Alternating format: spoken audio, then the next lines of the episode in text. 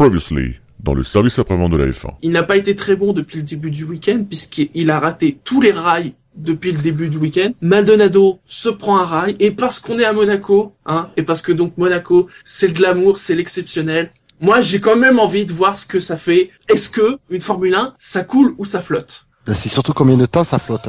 Mais sincèrement, imaginez demain Maldonado finit dans le port, il meurt. Oh, Mais c'est quand même ce que tu viens de souhaiter. c'est que Maldonado il finisse dans le port. Imagine demain, ça arrive.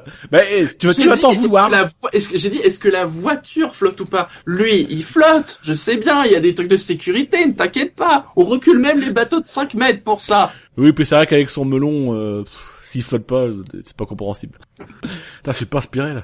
Ah, mais t'as- Moi, je vais contrer l'argument de, de Shinji. Je vais dire Maldonado finit la course. Oula. Ah, c'est osé quand même. Moi, j'ai envie de vous dire que le que le MGUK de, de Vettel va fonctionner. voilà. Ah, Je- combien de j'y- temps J'y j'y crois à fond. Ça dépend. Il va durer jusqu'au dernier tour. Et là, dans le dernier tour, il va plus fonctionner. Il va se faire dépasser par les deux Mercedes parce qu'il aura fait la course en tête. Ah. Ah ah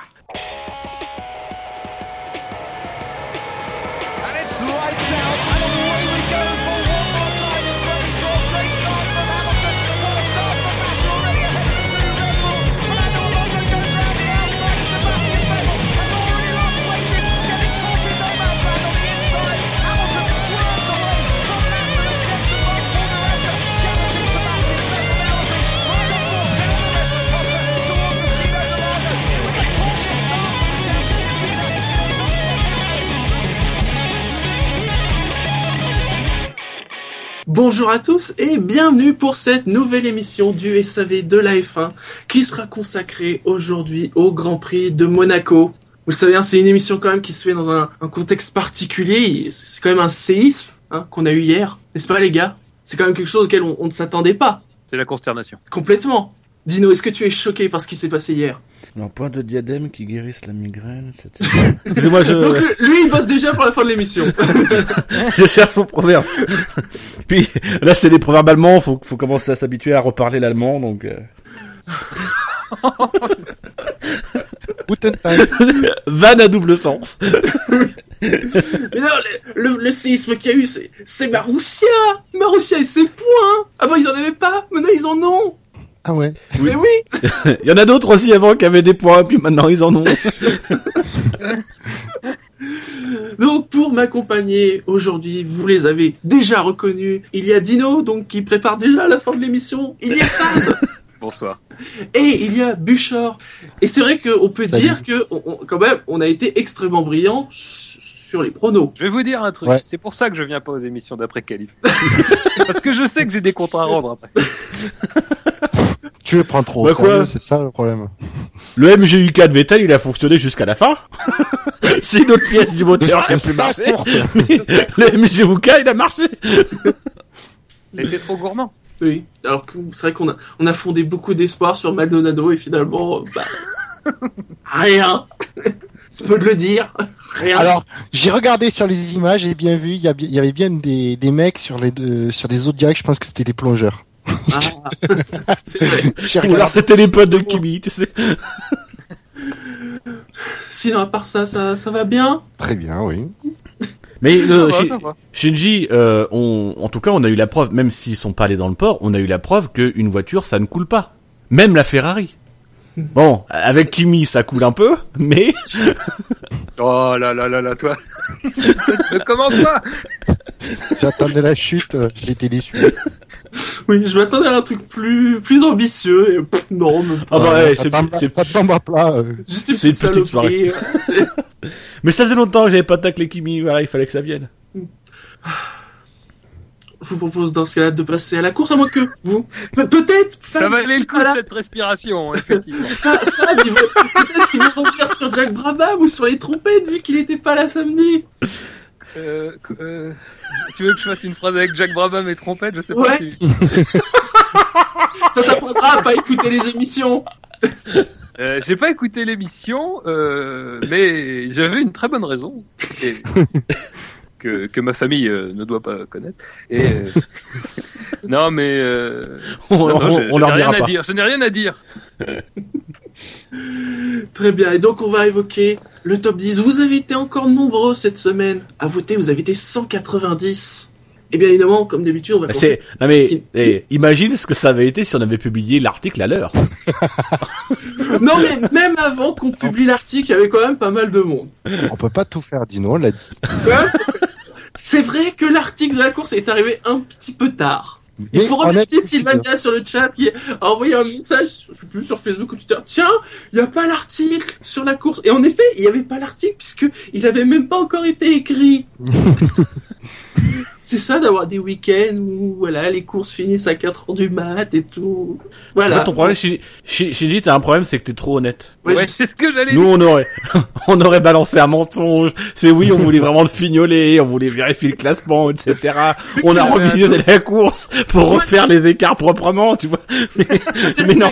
Parce que c'est moi qui l'ai fait, c'est moi qui me le suis tapé cet article aujourd'hui. Mais t'aurais pu te mettre en valeur.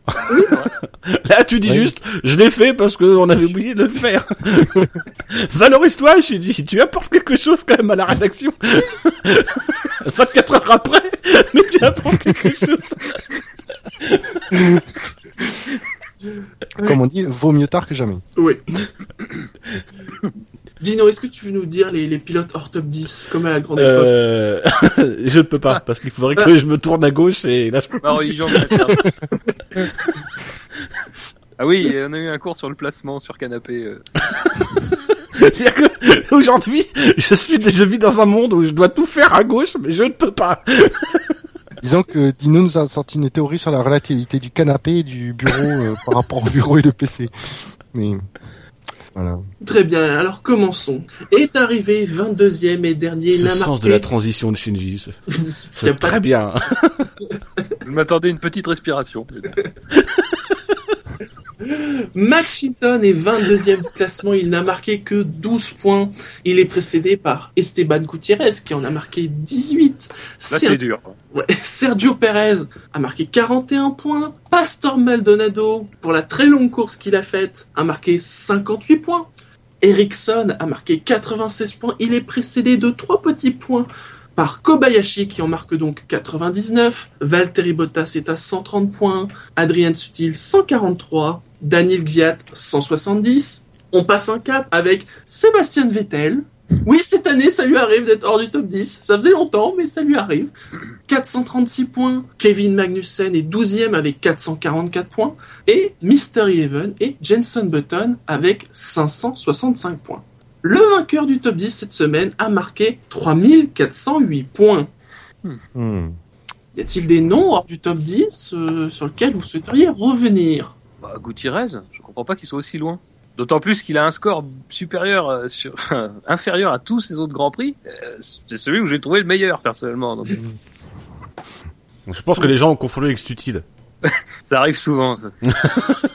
c'est peut-être la note en fait de, l'accident. C'est vrai que Sutil c'était quand même plus impressionnant. Il y avait, il y avait une vraie recherche. bah, m- Même Chilton, hein, il- bon, c'est pas la première fois qu'il est dernier, mais là, 12 points, c'est vraiment Ouais, mais- pas beaucoup, quoi. En même temps, sa course est, enfin, quand même mauvaise quoi. Enfin, Ima- imagine ce qu'aurait fait Kartikeyan s'il était venu. Je dis ça, je dis rien. C'était le top 5. Hmm. euh, ouais, non, mais. Bah, Sutil, il a, Sutil a- marque quand même beaucoup de points par, grâce à, à son, son animation du premier, du premier tiers de la course. Bah, c'est son Oui. meilleur résultat depuis le début de saison. Ouais, il faudrait quand même qu'il qu'il- qu'il- qu'il arrête de doubler euh, au même endroit, quoi. Qu'il change un peu. Ouais, ou alors qu'il f- qu'il qu'il donne des cours à d'autres. Et voilà. Ah bon. Oui, c'est sûr. tu peux- Ou alors qu'il prenne des cours du Luckenberg. C'est à voir. Ou de Chilton. Euh, de euh, Bianchi. Ah, bon, on parle pas. Voilà, on y reviendra. Oui. On passe à la dixième place dans ce cas-là Euh... Attends, Si, je quand même recherche le quelque chose. Ah oui. Quand même quelque chose. Euh, la course de Magnussen euh, que j'ai personnellement trouvé euh, plutôt bonne et enfin mal payée. euh, finalement, parce qu'à la fin de course, apparemment, il a à la fois un problème de- d'unité de, puissance et, et un problème de Raikkonen. Bon, ça le prive d'un ex- d'un d'un bon résultat. Depuis le temps que je dis 7. que Raikkonen est un problème. Oh, ta gueule. Ça le prive d'un top 7. Euh, finalement, il termine dixième. C'est c'est c'est quand même euh, dommage, quoi. C'est- Il était vraiment, euh, il faisait une course assez solide, donc euh, je trouve étonnant qu'il soit euh, booté hors du top 10. Mais. C'est comme Moi, je- le 11e, c'est un peu sévère aussi. Je veux dire, il Ouais, ouais, c'est vrai, La course, euh, il partait, il, il part pas. Euh, je sais plus combien il partait sur la grille, mais euh, il était dans le ventre mou du, pel- du peloton. Euh, ouais, voilà quoi, il, sixième avec, euh, j'ai envie de dire, sa modeste McLaren. Ah bah cette année. Non, arrête, mais arrête, mon dieu. Arrête, cette année, on peut le dire. Hein. Euh, je veux dire, je, c'est voilà, c'est après, je suis sûr qu'ils vont redresser la barre, McLaren, mais voilà, tu, il a, il a su jouer et passer entre les, gouttes et euh, mine de rien, sixième, c'est, ça commence à être des gros points quoi. Apparemment, ils s'attendaient à mieux quand même sur les déclarations. Pourtant, enfin, je, je vois pas vraiment où ils auraient pu prétendre à mieux, à vrai dire, parce que euh, je revois Button s'arrêter euh, vraiment. Je crois que c'est celui qui s'arrête le plus vite après le, le deuxième safety car. Euh, Enfin, à ce moment-là, je veux dire, c'est celui qui optimise le mieux cet incident de course, de fait. Euh, alors effectivement, ça le fait un peu remonter parce que je crois qu'il stagne un peu à ce moment-là. Mais après, euh, enfin, sans les abandons, sans les abandons, je vois vraiment pas comment ils auraient pu pré- prétendre à mieux, quoi. Euh, ils avaient l'air déçus en fin de course. Bon. C'est quand, même- c'est quand même le seul Grand Prix depuis le début de l'année où ils peuvent entre guillemets être fiers de se dire on a fini juste devant les Marussia. Oui. Généralement, quand ils te disent ça, c'est pas bon signe. Moi, je, je voulais quand même revenir un, un tout petit peu sur euh, sur Gviat. Euh, bon, sur la course, euh, bon, c'est logique sur la course qu'il soit pas dans oui, le là pour le qui coup, sont pas dans le top 10 parce que sur la course malheureusement on n'a pas pu voir grand chose euh, mais sincèrement sur, sur le week-end euh, même sur le début de la course il, il était dans le coup. Il a il a été dans le rythme euh, de, de Vergne. Il y avait une belle petite bagarre entre deux. Je crois qu'ils suivaient euh, l'un derrière l'autre.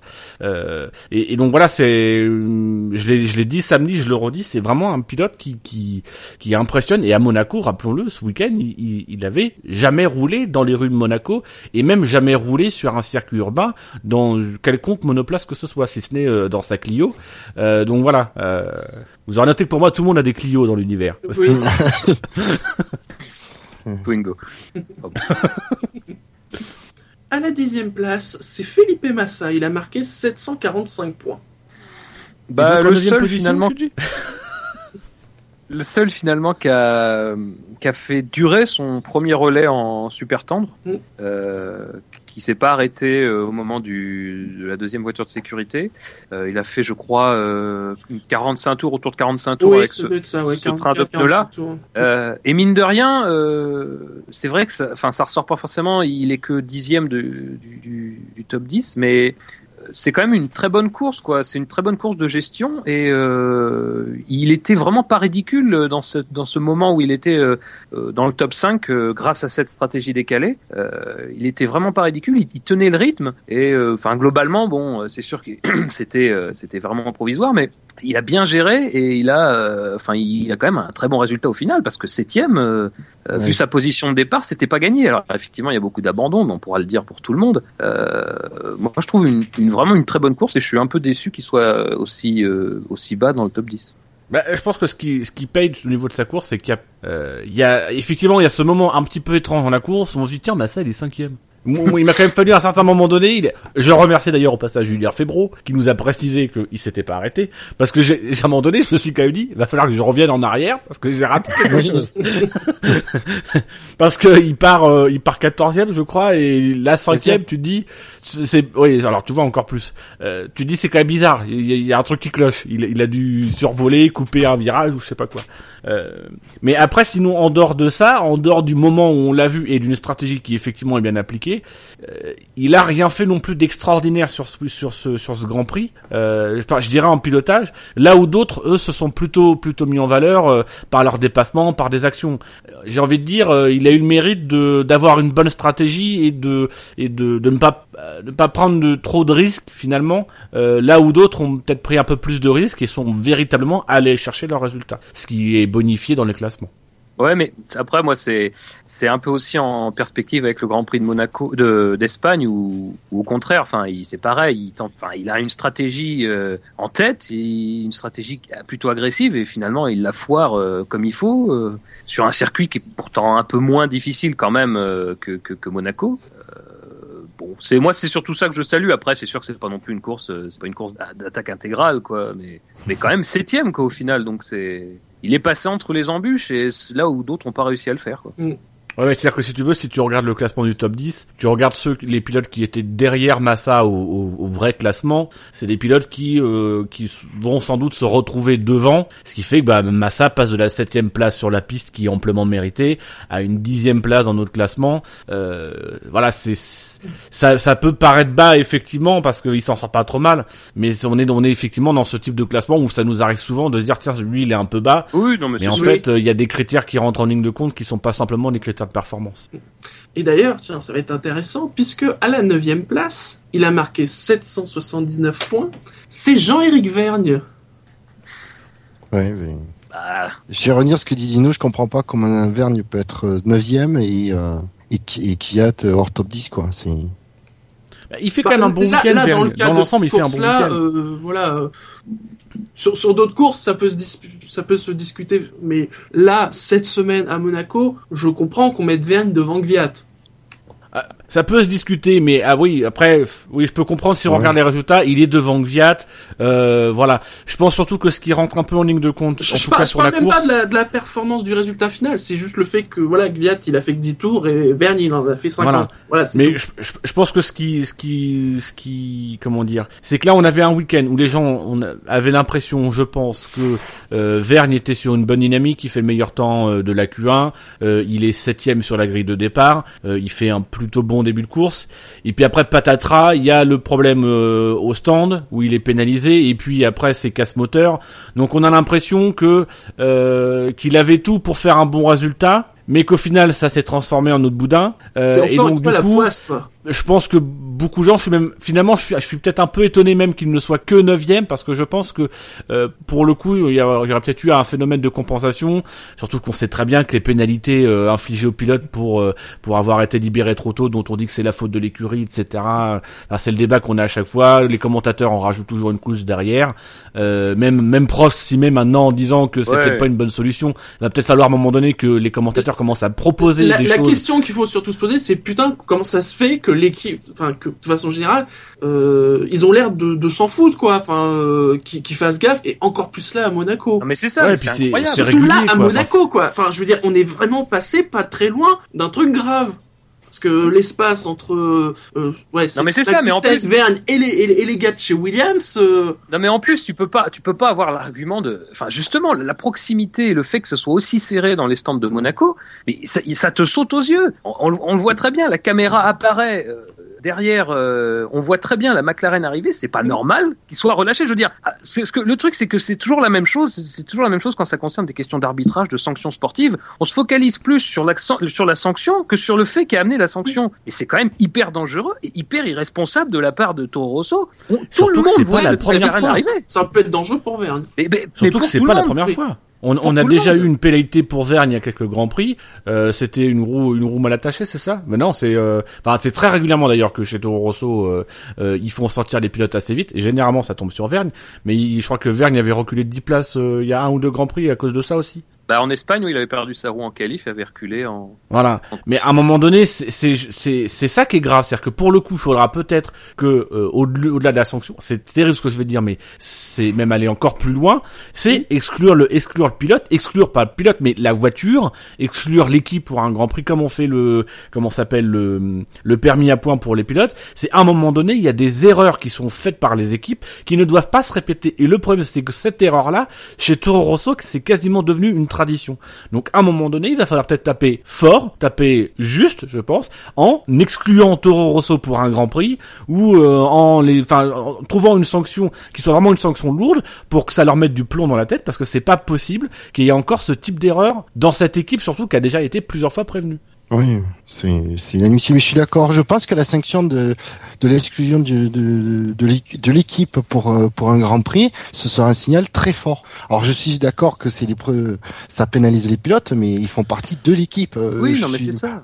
Euh, pour ça, je suis entièrement d'accord avec toi, Dino, sur le coup des, des pénalités pour ce genre de truc. C'est le seul moyen de, de, de marquer les esprits, de faire comprendre à l'équipe, et malheureusement, ça, ça, blâme- ça affecte aussi le pilote. Mais comme on dit, euh, c'est une équipe, c'est un tout. hein. Deux, deux remarques sur le chat euh, intéressantes. Il y a Anon euh, 7806 qui, vu que toutes les équipes ont des feux, est-ce que la FIA ne pourrait pas prendre la main sur le passage au vert des feux? Mais comment ils font?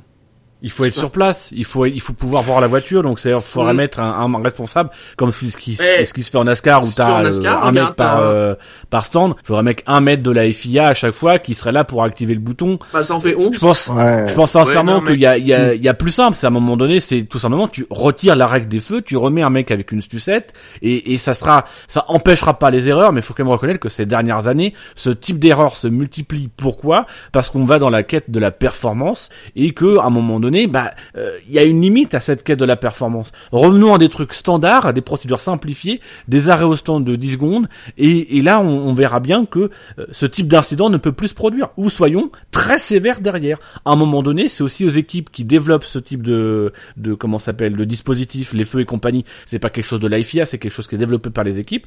Bah, c'est aux équipes à un moment donné. D'accord, vous allez chercher la performance, mais cette performance doit absolument s'accompagner de sécurité. Vous êtes pas sécuritaire, et à la limite, ce qu'on fait, c'est qu'on leur retire le système de feu. Les autres l'ont, mais vous, ça fait trop longtemps. Maintenant, vous revenez à un équipage, un, truc standard, et pendant un Grand Prix, vous êtes condamné à utiliser un matériel standard d'il y a 10 ans avec des procédures standards, et puis bah vous allez faire un arrêt en 7, en, en 7 ou 8 secondes. Non, mais c'est ça. Mais à un moment, enfin, je veux dire, c'est pas la solution que la FIA s'en occupe. C'est complètement déresponsabiliser les équipes. Et co- comme tout ce Oui. débat d'ailleurs, quand on se questionne sur le fait de savoir si la sanction est bonne ou pas, on déresponsabilise l'équipe. On déresponsabilise le pilote, on déresponsabilise les, les responsables de ce de ce relâchement. Et en- encore une fois, on, va pas dans le bon sens. Faut se questionner sur le pourquoi ça arrive. Un, parce que sans doute les équipes sont pas attentives, ou ou justement cherchent toujours la limite. Et deux, voilà, peut-être une question de matériel. Mais encore une fois, des solutions qui seraient gérées par la FIA. euh, Enfin, je veux dire, c'est utopique de penser que ce serait une solution, et c'est pas. Et même si c'était une solution fiable, ce serait pas une bonne solution parce que c'est aux équipes, elles aussi, d'agir en ce sens.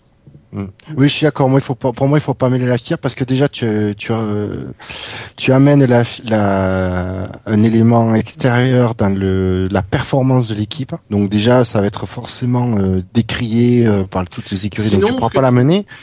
Mais en plus, je vois pas. Pour moi, c'est pas une question de feu, c'est une question de procédure, tout simplement. On voit les, les autres équipes, les autres équipes euh, apparemment ar- arrivent à, le, à bien le gérer. Pour moi, je pense que de toute façon, il y a le mec qui, qui passe la lumière euh, du, du vert au rouge. C'est juste que il, il- normalement, je pense qu'il est censé regarder si y a une voiture qui arrive. Il le fait pas. Euh, C'est un problème de procédure, c'est tout. Là, là où la, la FIA doit intervenir, c'est pas dans ce, dans, dans, dans, dans le, elle doit pas se, elle doit pas remplacer les équipes, elle doit intervenir pour définir des cadres. Et c'est là où, par contre, on, on peut sans doute juger que la FIA ne fait pas son boulot actuellement, c'est qu'elle ne définit pas des règles claires sur ce qui doit se passer dans les stands. Ce qui se passe dans les stands depuis 2-3 ans, c'est juste inadmissible. C'est une zone sacrée. La FIA a beau essayer de se montrer de plus en plus sévère, et ils le sont de plus en plus. Mais à un moment donné, il faut aussi peut-être commencer à concevoir des règlements et à trouver des solutions pour vraiment endiguer ce problème qui est compréhensible. Enfin, là, on, on voit très bien dans le cas de Toro Rosso. Euh, évi- évidemment, il, on peut pas s'empêcher de se dire qu'ils voient euh, c'est la, la McLaren de, de Magnussen derrière. Magnussen, ouais. Ils, ils voient la McLaren arriver, euh, ils se disent on, on tente on tente la chance. Euh, voilà, c'est comme euh, on se voit tous euh, quand on a notre voiture, qu'on arrive à un rond-point, on voit la voiture arriver, mais on se dit bon bah ça va passer. Sauf qu'à un moment donné ça passe pas. Donc c'est ça le truc, c'est qu'à un moment donné on peut pas reprocher aux équipes de, faut que j'arrête de dire à un moment donné moi, on peut pas reprocher aux équipes de, de chercher la performance, mais ah, c'est là où la FIA doit intervenir, c'est que c'est à elle de retirer cet aspect performance qu'on a dans les arrêts au stand. Ils doivent il toujours faut- s'exprimer il à fond. Ou alors il faut ralentir l'arrêt, ne, ne pas le. Ça change pas le problème. Non, mais comme on disait, on l'avait dit dans une précédente émission de dire, euh, vous pouvez pas faire l'arrêt à moins de 5 secondes. Forcément, Ouais, le- mais du mec, le mec, qui, comme ça, il change les ronds, et après, le, le mec qui, passe le feu ou qui tient la, la sucette, il a le temps de regarder s'il y a une voiture qui arrive. Après, l'inconvénient, c'est que c'est- tu, go- c'est c'est que tu gommes l'intérêt des arrêts. C'est-à-dire que tout le monde va faire un arrêt en 5 En secondes. cinq secondes. Et donc, du coup, les arrêts ne comptent plus pour rien. Ça va juste Que, par se exemple, jouer ce au que tu peux millième faire, de c'est de seconde. ne pas mettre de limite et par exemple ne mettre que deux pistolets.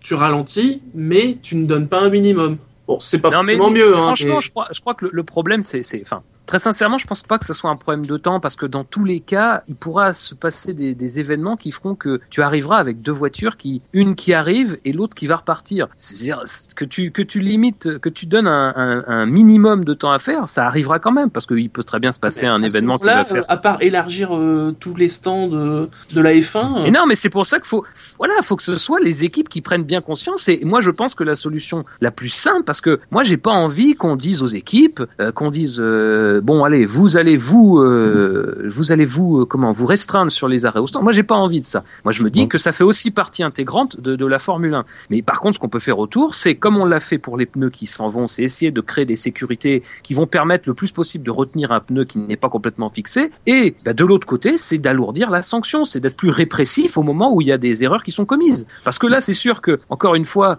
bon, un drive-through, c'est quand même une, une pénalité conséquente. Mais quand ça se reproduit, c'est pas normal qu'il y ait cette zone blanche, parce qu'effectivement, le permis à point, quoi qu'on en dise, reste quand même quelque chose qui te permet euh, de sanctionner dans la continuité un pilote et d'avoir une certaine évolu- évolution de la sanction. Mais pour les équipes, il n'existe pas ce système. Et qu- qu'est-ce qu'on peut faire pour les équipes? Bah, C'est répéter, répéter, répéter, répéter la même sanction à chaque fois. Au bout d'un moment, comme dit Dino, Ouais. euh, ça peut être l'exclusion de l'équipe, ça peut être une sanction, euh, comment dire, euh, logique au bout du compte, parce que voilà, vous ne vous n'apprenez pas de vos erreurs. Ça fait deux fois qu'il y a un problème avec vous au stand. C'est pas logique. Voilà, il faut sévir. Oui, il faut faire un système euh, gradu comment dire euh, graduel de de, de, sanctions. C'est-à-dire que la première fois c'est euh, le drive-through, euh, deuxième fois ça va être euh, peut-être 10 admettons mais drive-through plus euh, 10 pla- 5 places de pénalité sur la ou 10 places de pénalité sur la grille.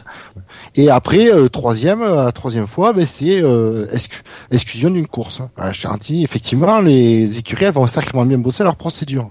Mais je suis d'accord, il faut pas pour moi, j'ai dit, parlé d'un temps minimum euh, dans les stands. Je, c'est une solution arbitraire qui que j'aime pas parce que comme tu le dis, Fab, ça fait partie aussi de la course. Donc, euh, mais on, on peut pas plaisanter avec la sécurité dans les stands. Point barre. C'est un, un truc sur Mais le. je pense que justement, ce, que, ce qui est problématique, c'est que euh, aujourd'hui, les gens sont contre ces sanctions-là parce qu'on a l'impression que ça, ça n'attaque que le pilote, oui. en oubliant que euh, le résultat du pilote, c'est aussi le résultat de l'équipe. Que Toro Rosso, s'il y a bien des gens qui ont besoin de marquer des points, que le pilote marque des points, c'est l'écurie. Allez demander ça à Marussia, qui vient d'enregistrer, ils viennent de déclarer 140 millions euh, de livres de pertes sur les sur ces dernières années. Euh, c'est quasiment la, la moitié, je crois, de la dette euh, de, de la Formule 1. Donc, enfin, c'est la moitié des pertes de la Formule 1. Euh, allez dire ça, je peux vous garantir que ce week-end, ils sont très très contents euh, de leurs points. S'il y a bien une équipe qui est sanctionnée quand le pilote prend un drive-through, s'il y a bien quelqu'un qui est sanctionné quand le pilote prend un drive-through, de prime abord, oui, c'est le pilote parce que c'est dans l'instant. Mais quand on réfléchit un tout petit peu, les vrais sanctionnés, ce sont les équipes parce que le pognon, il est décidé en fonction des points, etc. Donc, évidemment que le pilote est sanctionné, que c'est ce qui est spectaculaire, que c'est ce qui est spectaculaire.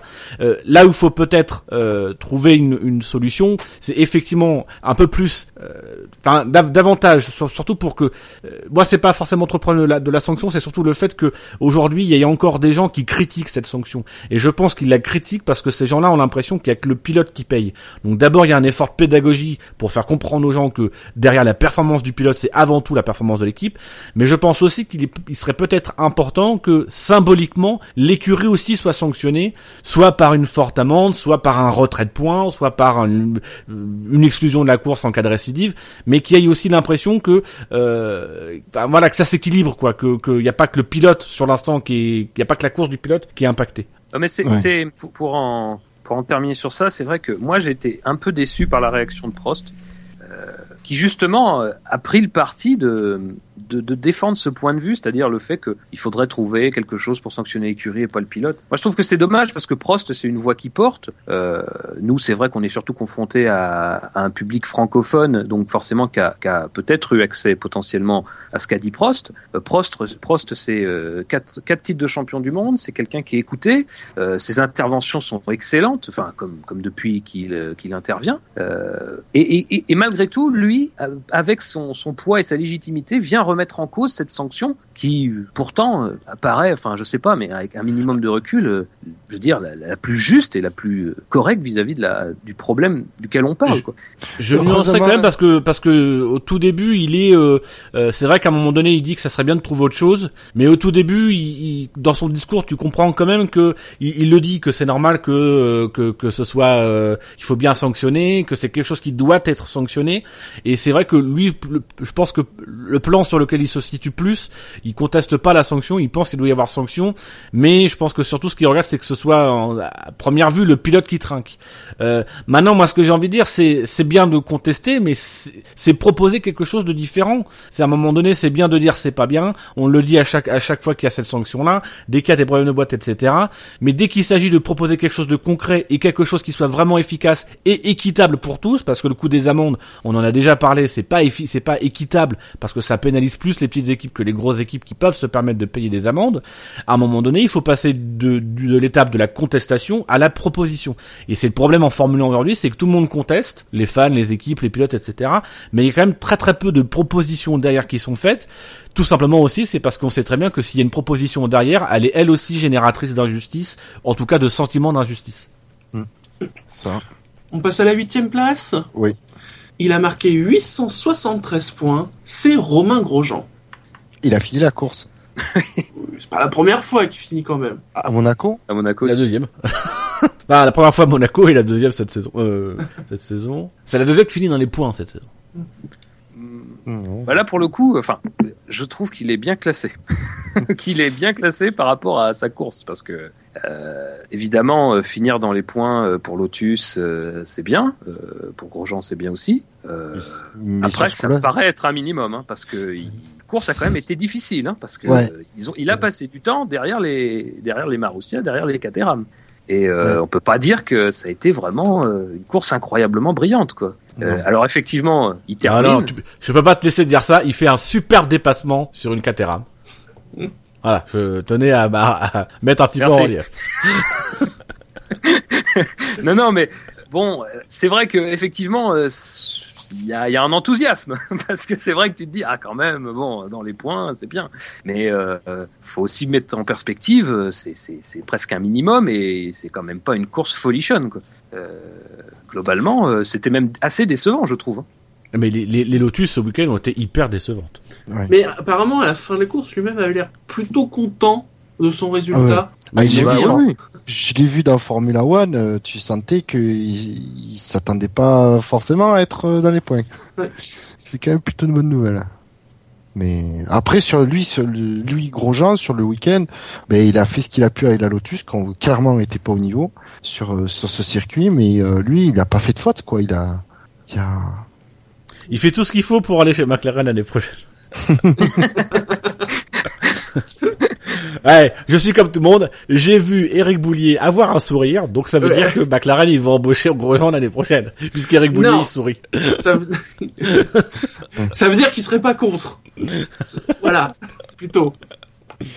Bon après c'est vrai que effectivement son début de course est entaché par le fait que alors moi au début je croyais que c'était une stratégie de rentrer sous le, sous le premier safety car et de, de passer en pneu tendre mais en fait non apparemment c'est qu'il a il a été touché par Sutil enfin ils se sont touchés avec Sutil euh, ce qui a expliqué en fait le Non. de, de pilote Par super subtil.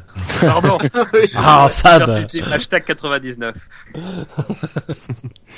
Euh, mais après, euh, voilà, enfin, bon, c'est sûr que ça, ça conditionne une grande partie de sa course. Mais après, euh, moi, enfin, justement, si tu compares le, le cas Sutil, le cas Grosjean, euh, Sutil a, a pu être un peu plus incisif, Alors, effectivement, sur des pneus plus tendres, ça, c'est c'est sûr aussi. Mais quand même, Sutil a fait une course bien plus incisive. Bon, alors, effectivement, ce qui donne raison à Grosjean, c'est que Sutil a terminé dans le mur, effectivement. Mais, euh, mais voilà, enfin, ça reste quand même une course de Grosjean, euh, voilà, sans faute mais quand même euh, décevante et, et finalement bien récompensée. Il faut bien que la chance tourne. Oui, il a évité les problèmes, en effet. euh, Sa course est mais surtout décevante pour nous, vu d'extérieur. Mais globalement, après, après ce qu'il a connu à Monaco, Oui. euh, surtout l'année dernière où il avait fait un Grand Prix assez, euh, enfin, un- un week-end globalement assez mauvais. euh, là, il fallait trouver la confiance. Il, il a fait entre guillemets le Grand Prix. euh, pour le coup, c'est aussi le signe, contrairement à Sutil, qui aurait peut-être mieux fait, mieux fait d'être un peu plus prudent, de finir la course, d'aller chercher un résultat sur un Grand Prix comme Monaco, de faire parler l'expérience. Là, il a attaqué, il a fait un petit peu tout et n'importe quoi. Il a du coup, il a fini dans le mur. Euh, Grosjean, il a fait le dos rond. Il a compris que la voiture était pas dans le bon état, enfin dans, dans la, bonne fenêtre de performance ce week-end. Que lui, il fallait qu'il trouve des repères et que euh, c'est l'intelligence de, de voir au-delà de la simple course, au-delà du simple dépassement. Pour moi, je trouve que c'est par ce type de course qui est certes une course assez moyenne. euh, c'est par ce type de course qui montre qu'il est de la trempe des vainqueurs de Grand Prix, voire des potentiels champions du monde. C'est-à-dire qu'il est capable de réfléchir à sa course et de l'intégrer dans un schéma qui est beaucoup plus large et qui va au-delà de la simple victoire ou du simple dépassement. Alors, Euh, là, il a fait une course très prudente. Juste, Alexa nous pose la question sur le chat. En effet, c'est la première fois euh, qu'il finit une course à Monaco, il me semble. Ouais, En ouais, GP2, ouais. il en a fini. En F1, en F1, oui. oui. Oh, tu sais, la F1 et le GP2. hein. Non, mais euh, moi j'ai eu peur qu'il s'impatiente quand j'ai vu qu'il était derrière une Caterham. J'avais peur qu'il s'impatiente et qu'il fasse une bêtise. Et j'ai vu que euh, il, est, il avait su avoir cette patience. Il, je pense qu'il a très bien compris. C'est là je, je trouve que vraiment cette année il a il a il a acquis une, une, une bien meilleure maturité. C'est qu'il s'est dit je vais pas me précipiter. Et par contre de toute façon à, à Monaco faut, faut pas faire d'erreur parce que l'erreur elle peut vite, très vite se payer très cher. Et on voit qu'au final, ça a payé. Mais Des tu sais, huitièmes. on, on- c'est c'est un adage, c'est de, de dire que les pilotes se révèlent quand les temps sont plus difficiles. Depuis le début de saison, euh, en tout cas, on n'arrête pas de dire dans le SAV qu'il a quand même une très bonne attitude par rapport à ce Ah. qui lui arrive. Pour moi, depuis le début de l'année, il a un 20 sur 20 dans son attitude. Mais c'est Euh, ça, mais après c'est vrai que ce qui a été un peu toujours injuste avec Grosjean, mais alors attention, je, bien sûr c'est toute proportion gardée, c'est qu'il est arrivé directement dans une équipe, alors je sais pas si c'était attendu ou pas de sa part, mais il est arrivé dans une équipe qui était capable de jouer des top 5, de jouer des podiums, voire même de jouer la victoire. Et quand tu es un pilote qui débute ta carrière en Formule 1, tu as deux types de pilotes. Tu as ceux qui arrivent à le gérer tout de suite, qui sont programmés pour la victoire, le cas d'Hamilton par exemple. Et puis tu as les pilotes qui ont qui n'ont pas euh, ce bagage-là, qui doivent être un peu plus confrontés à des situations dans lesquelles ils n'ont pas entre les mains une voiture rapide. Et à mon avis, c'est plutôt le cas de Grosjean. Et finalement, ce qui aurait pu être quelque chose qui, qui, qui effectivement l'a exposé et dans un sens lui a coûté cher, puisque c'est aussi pour ça qu'il a payé, euh, qu'il a payé et qu'il a eu une sanction exemplaire, c'est qu'il s'est retrouvé dans une voiture qui était sans doute trop trop bonne pour ce que lui avait comme apprentissage. Là aujourd'hui, il se retrouve dans une voiture avec laquelle il faut qu'il soit absolument patient. Il faut qu'il soit patient à la fois dans la recherche des bons résultats, mais aussi dans des courses comme celle-ci où il va falloir être bloqué pendant euh, pendant pendant quasiment toute la course derrière des voitures qui sont bien plus lentes malgré tout. Et c'est vrai que comme tu le dis, il a à plusieurs reprises été derrière des, des, des Caterham et au lieu de coller euh, les Caterham, il a même laissé du champ euh, et effectivement a montré une grande patience et, et finalement qui est récompensé parce qu'il arrive bah huitième quand même tranquillement Mais- sans Il l'a dit dans Formula One, hein, quand il dépasse euh, Kobayashi, il pense à l'incident avec Ricciardo l'année dernière. C'est au même endroit, il dit euh, j'ai quand même hésité un petit peu avant de me lancer parce que je me suis rappelé l'accident avec Ricciardo et je me suis dit voilà, faut pas que je le refasse quoi. Donc on sent bien que euh, et c'est là où je serais pas totalement d'accord avec toi sur la lecture. Je pense que Grosjean, il il fait partie de ces pilotes qui euh, par leur histoire, par leur cursus dans les dans les séries inférieures, étaient plus ou moins programmés à gagner. Euh, après euh, Lewis Hamilton, quand il est arrivé en 2007, on a quand même remarqué sur la fin de saison, c'est que ça affaiblit, c'est qu'il a commis des erreurs, euh, son équipe aussi, mais lui en a, lui en a commis euh, tout d'un coup parce que voilà, c'est un peu rattrapé par son côté débutant. Et, et Grosjean, il est un peu dans ce cas-là, c'est-à-dire qu'il est quand même deux, enfin, la première fois qu'il est arrivé en Formule 1, on avait, on aura vraiment eu l'impression d'avoir euh, un lapin face au face aux phares qui sont en train de lui rouler dessus. Et quand il est arrivé après, effectivement, il arrive dans une équipe qui lui permet de se battre avec Kimi Raikkonen comme coéquipier, euh, et où je trouve au début, en tout cas, il a eu, euh, quand il arrive chez Lotus, il est, il est plutôt dans de bonnes conditions parce qu'il est à côté de Kimi Raikkonen. On attend entre guillemets rien de Grosjean. Euh, voilà, il, va être le numéro 2 Le truc, c'est que dès le début, il commence à bien performer. Kimi moins bon, il commence à bien performer, et c'est là qu'il se met dans la difficulté, qu'il commence à, il commence un, petit peu à se monter le bourrichon, à y croire, un peu comme Lewis Hamilton en 2007, la fin de saison 2007, quand arrive l'imminence du titre, ça commence à, cogiter et, et bah Grosjean, ça lui arrivait à une étape inférieure, c'est quand quand t'as commencé à poindre la possibilité d'un podium ou d'une victoire, là il a commencé à cogiter et, et, et les circonstances se sont tournées contre lui. Mais je pense sincèrement qu'aujourd'hui, euh, on n'est pas dans le cas d'un pilote qui se révèle parce qu'il est dans une écurie moyenne. Je pense qu'on est dans un pilote qui a appris de ses erreurs et qui réussit dans cette écurie moyenne euh, bah, à faire deux ronds parce que avec son parcours, il sait très bien ce que c'est et, et il sait très bien que de meilleurs jours l'attendent.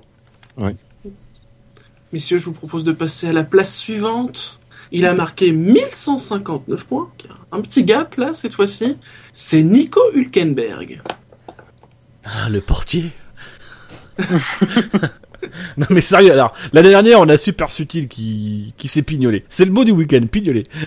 qui s'est pignolé euh, avec euh, avec son ses, ses dépassements euh, au Leus, euh, qui ont toujours plus ou moins existé. Il se trouve que l'année dernière, il en a fait pas mal d'un coup. Et cette année, il a, il a continué.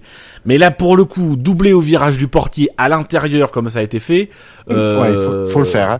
il faut le faire, il faut aller le chercher. Là, pour le coup, c'est un dépassement qu'on va chercher euh, une fois tous les 5 ou 6 ans. C'est pas une fois tous les 5 ou 6 virages. quoi. C'est sur qui qui c'est qui qui l'a dépassé comme ça? Euh, Magnussen. c'est une- Magnussen, Magnussen. Non, Magnussen, Magnussen. C'était son week-end à Magnussen. Magnussen, il a été victime de beaucoup de monde. De la Toro Rosso, de Hülkenberg, de Raikkonen.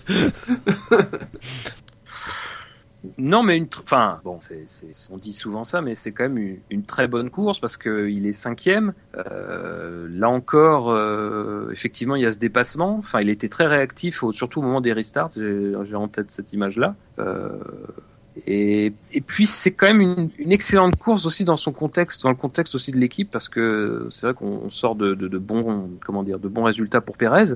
Euh, bon, il a été, euh, c'est bah, enfin bon, c'est toujours pareil à Monaco, mais c'est quand même une course beaucoup de gestion. Euh, apparemment, sur la fin de course, il, il avait l'air de dire qu'il était en, qu'il était en grande difficulté avec ses pneus. Euh, c'est c'est une course à la Hülkenberg, j'ai presque envie de dire quoi. C'est c'est une course très pro- très propre et euh, ouais, c'est je trouve pas mes mots. Euh, Mais pour moi, pour moi, quand j'ai vu la course, pour moi, Hülkenberg a fait une course à la Rosberg parce que clairement, j'ai vu le dépassement. au Seul moment quasiment où on l'a vu, c'est qu'il a dépassé euh, euh, Magnussen. Mais comme pour moi, les, McLaren n'étaient pas si haut dans la hiérarchie, je m'attendais pas à la, à la fin à, la- à voir Hülkenberg cinquième. Je fais ah, il a si bien performé quoi. Ça va, Gidino, j'ai pas euh, galvaudé la, la définition de Eh. Je, je sais que les auditeurs attendent le petit coup de gueule. Là, ça va. C'est pas Non, vrai, encore exactement ça. C'est vrai qu'on on, on l'a pas trop vu, puis on s'attendait pas forcément à ce qu'il finisse cinquième. On l'a Voilà. quasiment Et, pas vu. et- et surtout, c'est que euh, sur le début du week-end, il est derrière Pérez.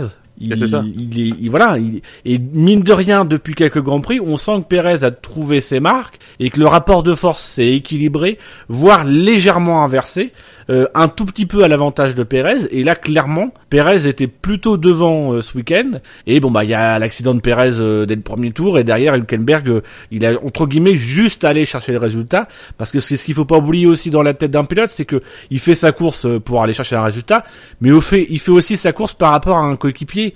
Et quand t'as en ce moment l'équilibre, le rapport des forces qui s'équilibre entre Perez et Hülkenberg, Hülkenberg qui sait que son coéquipier s'est gaufré au premier tour, il sait qu'il y a potentiellement des points à reprendre sur son coéquipier. Donc, bah, effectivement, dans sa course, il va prendre des risques quand il va pouvoir prendre des risques, mais derrière, il va essayer de gérer et essayer d'être le mieux classé possible pour pouvoir marquer des points et s'assurer des points, surtout sur un circuit comme Monaco. Et euh, d'ailleurs, je rajouterais que l'accident de, Pérez est euh, dans mon souvenir, je vois, je les vois euh, enfin, s'engager dans Mirabeau avec euh, Hülkenberg qui a déjà passé Pérez. Donc peut-être que Pérez aussi s'est précipité, sachant très bien que le reste de la course allait être difficile derrière son équipier et que là encore, euh, il y allait avoir euh, un duel. euh, un duel difficile. Dans un sens, je pense que ça a facilité comment dire, la course de Hülkenberg qui n'a pas eu derrière, lui à gérer Pérez, le mort aux dents. Mais voilà, enfin c'est vrai que Pérez est, est optimiste dans sa dans sa prise de virage. Donc est-ce que ça vient de là? Je ne sais pas. La question se pose en tout cas. Et elle est posée. On essaie de meubler ton silence, j'ai dit. Oui, non mais, non, mais j'attends, je- parce que en règle générale, quand j'en- quand j'enclenche quelque chose, c'est là que vous rebondissez. Donc c'est pour ça que je suis prudent. On va passer dans ce cas-là. à oui la d'ailleurs, ça me sixième- Ah, voilà. On va passer à la sixième Bravo place. Fab, très joli, bravo. Il roule avec un moteur Ferrari. Il a marqué 1414 points. Enfin, c'est ce que dit la rumeur. c'est Kimi Raikkonen. Alors ça c'est scandaleux. Très sincèrement, Je- c'est très très scandaleux. Je, je Donc, suis, il je suis plus bas je suis- Ah non non, je, oui oui, je l'aurais mis plus bas, je l'aurais mis euh, au minimum dans le. très franchement, j'ai, j'ai- je me suis fait mon petit classement, j'ai pas voté. Attends, plus Je me bas. suis fait mon petit classement, je l'ai mis troisième. Ah, voilà, donc plus, Ah. plus bas. euh, c'est ok. Plus bas, oui oui, plus bas. On comprenait pas trop le plus bas, Oui. plus haut en fait. Oui, Plus haut haut. dans le classement. plus Bah, bas plus dans bas, notre déroulé, Ah, mais... N'essayez pas de me piéger. J'étais trop deg. Mais putain, j'étais trop deg, quoi. Non mais c'est terrible. Enfin, je, je veux dire, enfin, il fait un super départ. Encore une fois, il tire le mieux Alors, parti alors, c'est- du alors, départ. voilà, c'est bon. Il peut dire merci à, à Daniel, mais c'est vrai, Oui, c'est mon bon. départ. Très super bien. Et il, il- y a beau, on a beau dire, il est, il est à l'extérieur, hein, à Saint-Dévote. Hein. Faut, bon, faut quand même euh, y aller aussi.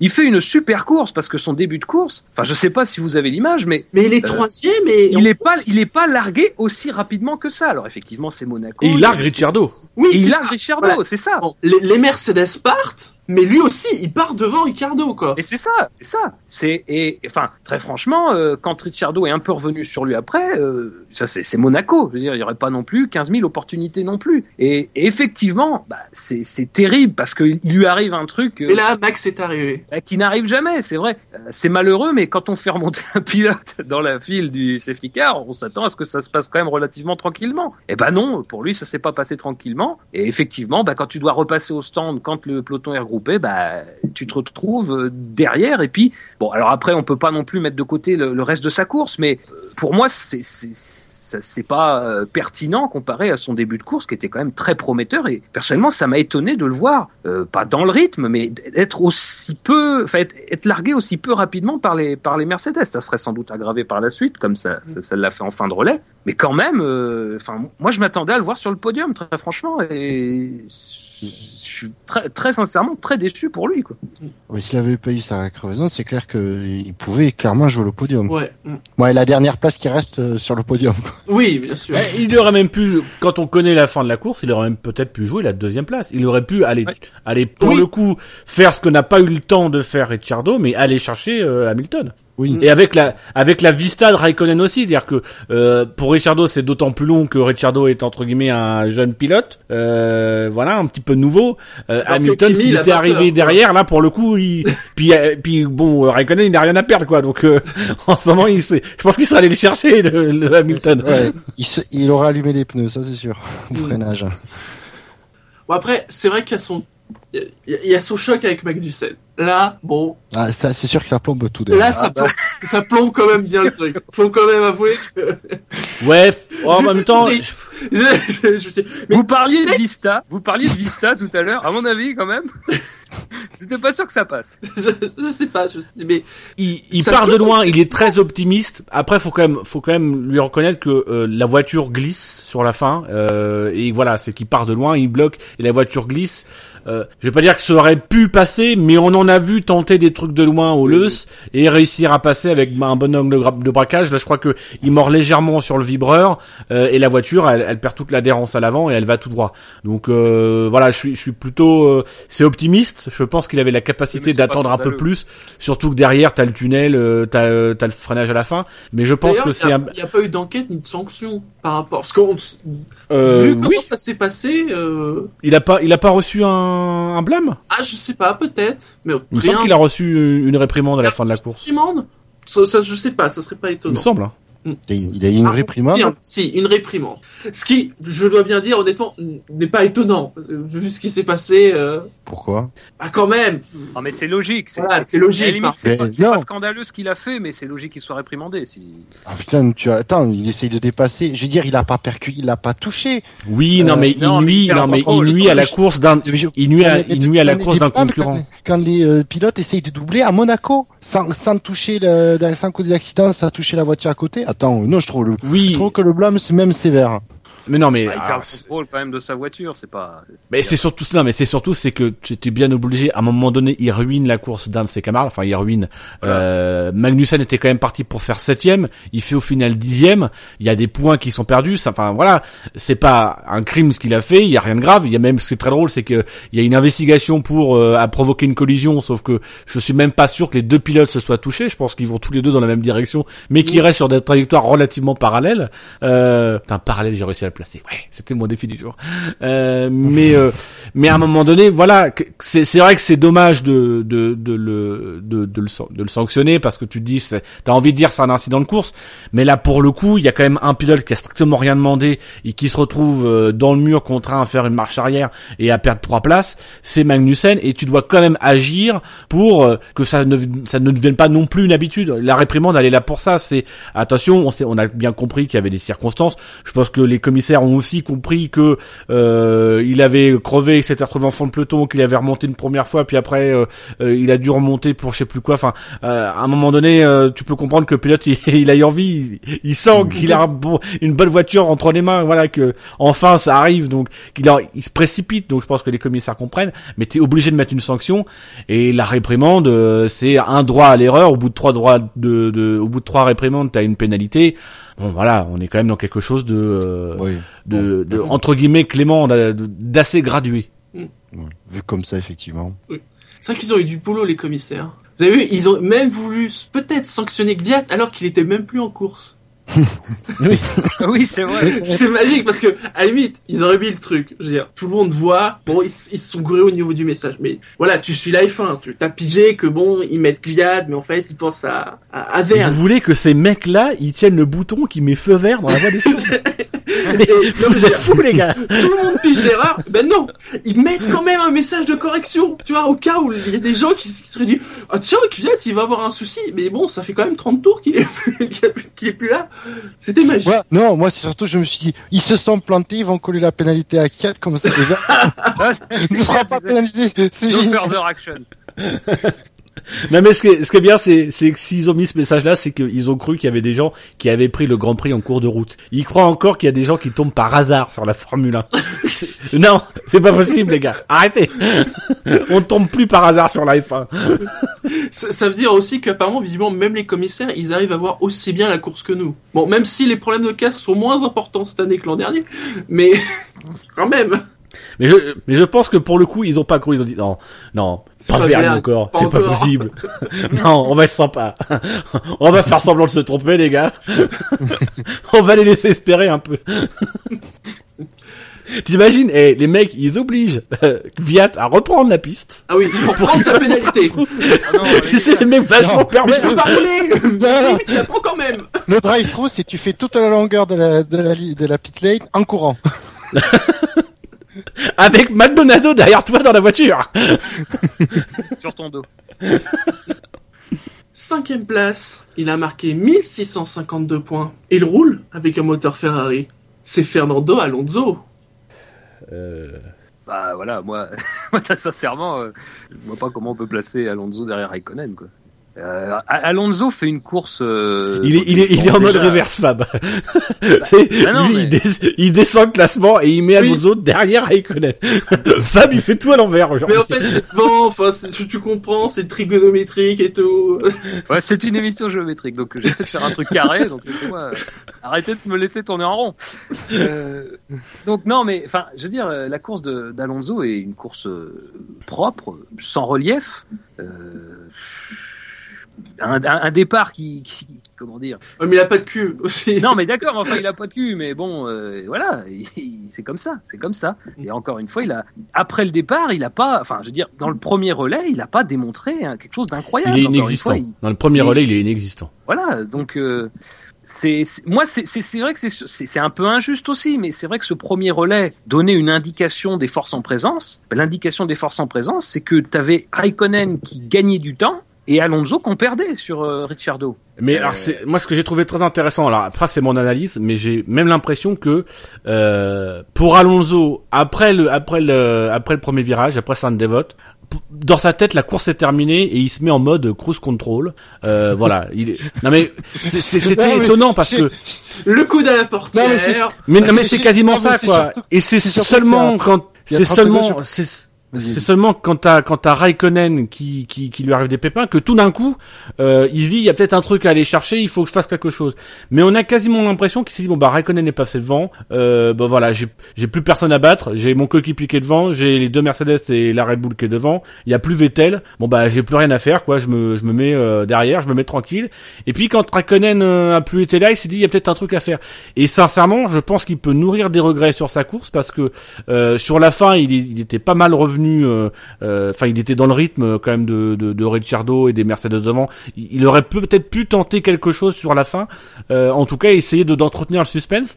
Mais comme j'ai l'impression que sur le début de course il s'est un petit peu résigné sur la fin de sa course en se disant voilà c'est fini bah, il a perdu je, je pense 5 ou 6 secondes qui lui ont peut-être manqué sur la fin ne serait-ce que pour se donner la hargne et l'envie d'aller chercher quelque chose sur la fin. Ah mais c'est vrai aussi qu'en ce moment Alonso, euh, t'as l'impression qu'il est résigné avant même de commencer la course. Il est résigné avant même de commencer les saisons C'est- J'allais dire. Et là, je crois qu'il va être résigné avant même de signer son contrat chez Ferrari. Parce que, visiblement, Mercedes qui lui fait les yeux doux. Alors, sauf si jamais il se trouve qu'il y a un autre pilote que Rosberg qui quitte Mercedes. Mais, bon, en ce moment, apparemment, il n'y a pas de baquet qui se libère chez Mercedes. Euh, oui. Je veux dire, vu la position de Mercedes, faudrait, faudrait être fou pour en partir. Oui. Euh, La question, c'est pas ça, c'est pas forcément de, de en partir. c'est de, de- de- d'en être renvoyé. Je veux dire d'en de- d'en être envoyé parce qu'on foutrait peut-être un peu la merde dans l'ambiance de l'équipe malgré nos très bons résultats. Oui, peut-être. Je dis ça comme ça. T'en dis trop ou pas assez hein Ah bah, on abordera le sujet un peu plus tard. Au moment venu. Mercedes, la nouvelle Williams. Alors, il y a, il y a- Gus Gus qui nous, qui nous, qui nous évoque un problème de, de RS pour euh, Alonso. Il nous dit, Ouais, euh, euh, non, pas après Saint-Dévote, après le casino, entre Saint-Dévote et le casino, il se rend compte que le RS ne marche pas, mais heureusement, il a commencé à fonctionner au casino. Excuse de pilote, ça. Ouais, mais ça, encore une fois, ça c'est vraiment typiquement l'excuse qui, qui sert à rien parce que c'est quoi le problème en fait? Euh, Moi, moi, j'ai- moi, j'ai vu un bon départ d'Alonso. J'ai juste vu que devant lui il y avait un mur bleu, mais c'est pas. Oui. Ouais, mais de toute façon, en étant à droite sur la grille, euh, y a, il- ouais, généralement, tu peux Ouais, pas bah là faire des pas miracles, quoi. hein. droite ou gauche, c'est surtout d'être derrière Ricardo le problème. Voilà, il, il est- freiné par Ricciardo. euh, Raikkonen euh, passe, euh, voilà, il peut pas passer non plus. Donc euh, il, il sort combien? Il sort cinquième? Euh, entre le entre et le Casino, il est cinquième. Enfin, je vois pas où. Je pense pas qu'il aurait pu tenter quelque chose sur Ricciardo. Je, ou alors j'ai mal vu, mais. Ou alors je suis Mais c'est vrai qu'à-. À Monaco, autant la pole est bien, est bien foutue, autant t'as l'impression que trois, troisième, cinquième place, septième place, elles sont effectivement à l'intérieur comme la pole position, mais t'as quand même l'impression que à Monaco, la ligne extérieure au départ, quand t'es pas sur la première ligne, est quand même beaucoup plus avantageuse. Ah bah Ça fait oui. quand même quelques Oui. années qu'il se passe des trucs à l'extérieur, mais pas à l'intérieur. Parce que généralement, les, les pilotes euh, se mettent plus à droite pour sécuriser la, la- justement l'intérieur du au freinage, et du coup, ça a tendance à laisser la, ça a tendance à laisser euh, un, un couloir à, ga- à gauche où les pilotes qui démarrent bien peuvent, euh, peuvent en profiter, quoi. Quelque chose à rajouter sur Alonso? Je crois qu'on Cruise au control. prorata de sa course, on a, on a dit beaucoup de choses. Ah. On va passer au quatrième. Il roule aussi avec un moteur Ferrari. je pense ne pas me tromper en disant que je crois que ce week-end il a dû marquer plus de points que que, que en fait que que toute liste depuis qu'on fait le SAV que depuis depuis cinq ans. Puisqu'il a marqué 2177 points. C'est Jules Bianchi. What else? Bah, C'est voilà, enfin, c'est un super dépassement sur Kobayashi, mais mais euh, Oui. c'est le Oui. dépassement de la saison en termes d'enjeu, etc. C'est le dépassement qui offre les points, c'est le dépassement. Alors peut-être qu'il aurait eu d'autres occasions, mais on sent le mec qui qui sent qu'il a une opportunité, qui sent qu'il a la voiture pour le faire, qui se dit il y a peut-être un truc à jouer dans cette course et qui va le chercher. Il passe, mais au chausse-pied. euh, euh, en plus, je crois qu'on a eu on avait eu l'accident de de de, de Gutiérrez qui tape euh, le la sortie de la Rascasse avec euh, enfin à l'intérieur juste avant l'entrée des stands il, il tape avec la roue arrière il se bascule et on voit que que, Bian- que Bianchi il tape lui aussi il frôle légèrement la voiture part légèrement euh, sur le sur le sur l'extérieur sauf qu'à l'extérieur il y a Kobayashi et c'est ce qu'il sauve ce dépassement c'est vraiment pour moi c'est le dépassement symbolique de l'année c'est ce qui lui permet d'aller chercher des points et alors euh, bon après euh, Kobayashi a pas forcément fait une course extraordinaire mais euh, c'est ce qui lui permet d'être devant les Caterham mais il va chercher magnifiquement les points Par rapport au Caterham, ce qui est drôle, c'est que, euh, alors, je parle pas de, de, de comment s'est passée la course, mais en termes de résultats purs, en réalité, c'est une super bonne course pour Caterham. oui Bah Parce oui. que Ericsson, il fait 11ème, c'est euh, le meilleur résultat de l'histoire de Caterham. c'est juste qu'il y a une personne devant lui, voilà, qui malheureusement... Mais fait mieux. pour, pour moi, l'ironie de la situation, c'est qu'il a dé- doublé Kobayashi à la Kobayashi. C'est typiquement pour moi le genre de dépassement que Kobayashi était, spé- était spécialiste. hein. Les trucs aux chausse-pieds, ça passe très très juste, mais ça passe. Et c'est vrai qu'il est magnifique. euh. Je crois que chausse-pied c'est le bon mot parce que Ah oui. c'est c'est même assez, enfin c'est même assez curieux d'avoir envie de dépasser là quand il réfléchit bien parce que.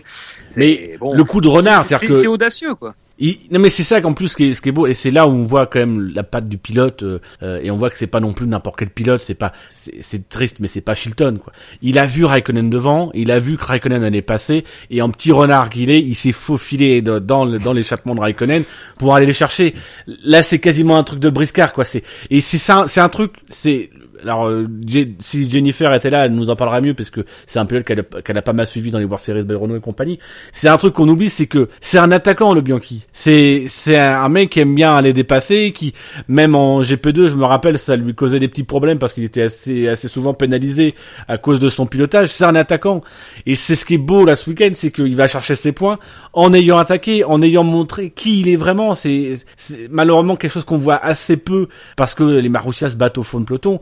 Et là, il est allé attaquer, et il le fait superbement, effectivement, au chausse-pied. Mais c'est un, gros risque, mais en même temps, on sent que c'est un risque qui est extrêmement calculé, euh, qui, qui est très pesé. Et puis, euh, voilà, que pour le coup, encore une fois, c'est un pilote qui a compris que euh, ah, peut-être à ce moment-là, moi je pense qu'à ce moment-là, il se dit, il y a quelque chose à jouer. Et que c'est peut-être à ce moment-là que euh, il comprend qu'il y a une image beaucoup plus grande derrière, que, que derrière ce simple dépassement, il y a euh, l'équivalent d'une victoire pour Marussia. Donc les deux premiers points de Marussia. Bah, c'est vrai que, enfin, c'est vrai que c'est, c'est, je pense que c'est à juste titre que, que c'est autant euh, mis en avant parce que euh, ça prouve, c'est à la fois une récompense, mais ça, ça prouve combien le chemin a été long entre l'arrivée de ces petites écuries et ce et ces deux premiers points. C'est c'est dérisoire, mais en même temps c'est c'est incroyable de se dire que ça fait ça fait voilà c'est la c'est la cinquième saison. C'est la cinquième saison qu'ils sont là. Alors c'est une course très particulière. C'est pas une course non plus des plus chaotiques, mais c'est une course extrêmement particulière parce que malgré le défi technologique que, que cette saison représentait, bah, il avait plutôt été relevé de manière euh, satisfaisante par l'ensemble des équipes. Et c'est la première course dans laquelle il y a véritablement, je pense, euh, à la fois une conjonction d'événements, euh, d'accidents et de problèmes mécaniques euh, relativement étonnants d'ailleurs, parce que c'est pas un circuit qui est particulièrement euh, éprouvant Oui, pour le moteur en tout C'est vrai cas. que des casse-moteurs à Monaco, c'est- et c'est vrai que c'est et c'est vrai qu'il a su en profiter. Et, effectivement, c'est pourra toujours euh, revenir sur ce qui s'est passé, euh, mais sans ça, ils les marqueront jamais ces points-là. Et, et lui a effectivement fait une course. euh, Enfin, c'est c'est c'est parfait quoi. C'est il a été offensif au bon moment, comme dit Dino. C'est c'est le tournant. euh, D'ailleurs, on, on le pressent un peu parce qu'il y a il y a quelque chose de de très. Enfin, toi, tu parles de risque calculé. Moi, je dis quand même qu'il y a quelque chose de très à la vie, à la mort sur ce dépassement, parce que c'est c'est c'est effectivement presque, je veux dire, c'est un risque calculé parce que c'est c'est un des endroits les plus lents du circuit. Euh, ça reste quand même quelque chose de voilà, c'est c'est Ah oui, non, c'est- quand quand je dis que c'est quelque chose de, de calculé, c'est que c'est que tu sens qu'il y a un, il prépare un coup, mais la Oui, manière dont c'est c'est fait le, le virage, etc. C'est effectivement tu te dis, il prépare un coup, mais le mec, il est quand même en train de se dire, c'est aujourd'hui ou jamais quoi. Ah bah oui. c'est quand tu dis c'est aujourd'hui ou jamais, c'est généralement que t'es sur un tout petit câble de 2 mm au-dessus du Grand Canyon et que tu dis bon bah faut que j'aille de l'autre côté quoi. Pour info, mais- c'est la 64e écurie de l'histoire Mm. à, à marquer des points et ils se sont propulsés en, en 61e position avec deux Bah, points. Et donc deux. Ils sont devant Spiker. oui. Qui ouais, ça Spiker, ouais, c'est quoi Spiker? C'est l'avant Force India, ça. Ouais. Oui, c'est Ouais, parce que c'est ça, l'avant, avant, avant. Force India, ça doit être la dernière petite équipe à avoir marqué des points pour la première fois. Ça devait être en 2009, d'ailleurs, en Belgique, je pense. Euh, ça prouve là aussi le, le, enfin, le, le temps qu'il faut quoi, hein, pour arriver Ah, à. Il faut que je cite la remarque de, de Gus Gus. Hein, donc euh, après, Kobayashi dit que Bianchi l'a tassé en le touchant en sortant du tunnel et dit que ça a endommagé son fond plat et ses pontons, ce qui expliquerait son arrivée à trois tours du leader. Alors Gus Gus répond que personnellement, il n'a pas vu les images et il se demande en fait si Koba n'a pas fumé de la bœuf. en même temps, vu les couleurs des voitures, euh, Ouais. bon, hein. Ah, par contre, euh, un petit message à l'intention de, de StatF1, ils ont une très bonne statistique concernant les pilotes. C'est le nombre de grands prix avant euh, podium, victoire ou point. Hum, oui. Et il n'y a pas ça pour les écuries. Ça aurait été intéressant justement de savoir si Oui. dans l'histoire il y avait déjà une équipe qui avait dû attendre aussi longtemps avant de marquer ses premiers points. C'est vrai que c'est Et ben, vous savez quoi on, f- on fera la recherche. Je, je ferai moi-même la recherche pour la prochaine émission. Ouh là là. Alors, comme je vais pas participer sans doute avant le Grand Prix de Hongrie, j'ai le temps de faire les stats. C'est clair. Non, non, tu fais la recherche, et tu fais la recherche, tu nous donnes le résultat pour qu'on ait Ouais, non, vous allez tirer tous les lauriers et tout. Ah non, non, on ne attends, manquera eh, pas de citer. Bouchard, Bouchard, il se démerde. Oui. Attendez. Non, non, je voulais être sûr qu'il bosse, moi. Le salaud, il va me faire trimer. Ah bah ouais. On arrive au podium de la course et en troisième place, il a marqué 2287 points. D'après vous, c'est qui? Ah, Hamilton. Tu vois le tableau ou tu ne vois pas le tableau? Je vois pas le tableau. Eh bien, en effet, c'est Hamilton. Tu vois, c'est cette question qui trahit les résultats. Quand on te demande, tu vois le tableau ou pas C'est Oui, que tu t'as trouvé juste. C'est qu'on veut juste savoir si tu l'as fait honnêtement ou pas. Ah, c'est bien, Bouchard. Ah non, mais honnête. c'est- c'est ouais, mais c'est juste, je vois un truc. c'est, À mon avis, c'est la tranche qu'il a tirée à l'arrivée, mais vraiment là, et qui à mon avis a plombé dans les dans les votes. hein. Hmm. Bah, Ouais, c'est bah, c'est un peu la tronche qu'il a fait tout le week-end. Enfin, en tout cas, euh, Ouais, mais enfin, Ouais, t'es sévère. Hein, très sincèrement, euh, si, on si on sort de ces considérations, parce que c'est, enfin, à mon sens, il y a, y y très peu d'intérêt sur ce qui nous intéresse finalement. C'est évidemment c'est quelque chose sur lequel il faut euh, se pencher. Euh, je suis bien d'accord. Mais euh, sur le résultat de la course, moi je vois pas très bien ce qui justifie que Hamilton soit troisième.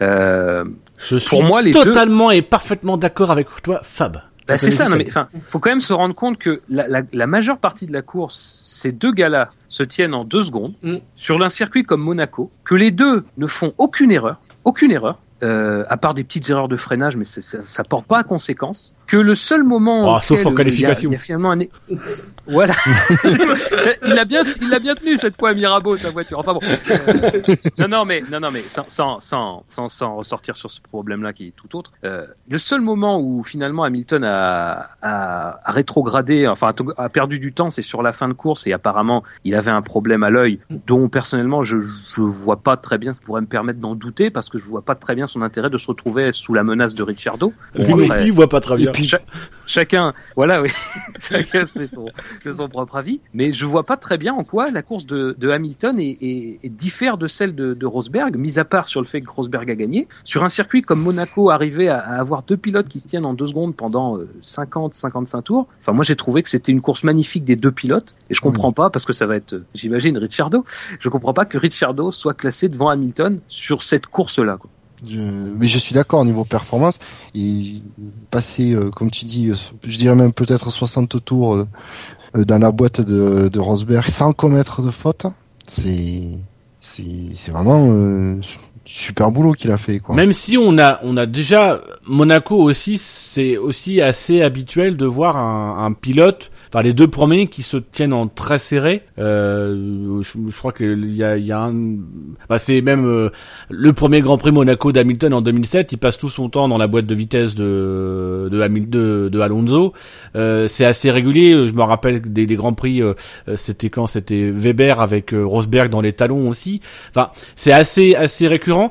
Moi, j'ai retrouvé malgré tout, même si effectivement j'estime que euh, sur l'ensemble du week-end, de toute façon, les deux sont largement devant euh, et que il y a effectivement pas grand-chose non plus, selon moi, qui justifie que, que, que Ricciardo soit devant euh, Hamilton. Euh, surtout qu'en plus, il, il est devant en profitant de deux problèmes d'Hamilton.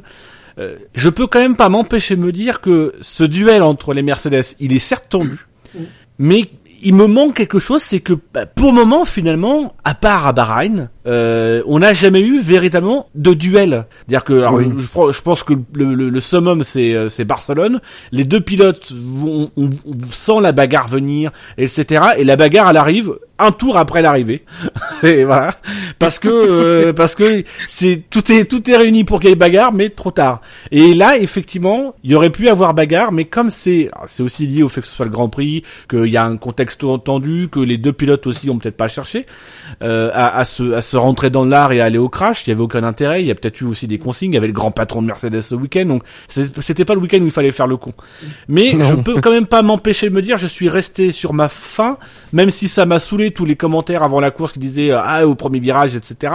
Euh, J'attendais rien du premier virage, mais mine de rien dans la physionomie de la course, le début où t'as Hamilton qui qui est assez pressant derrière, je me suis dit la stratégie d'Hamilton, ça va ça va être de pousser Rosberg à la faute. Et au final, il a plus fait le yo-yo qu'autre chose.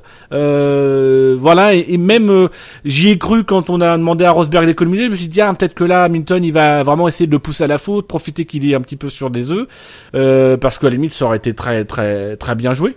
Et en fait, non. Alors, est-ce que c'est parce qu'il a pas essayé? Est-ce que c'est parce qu'il a pas pu?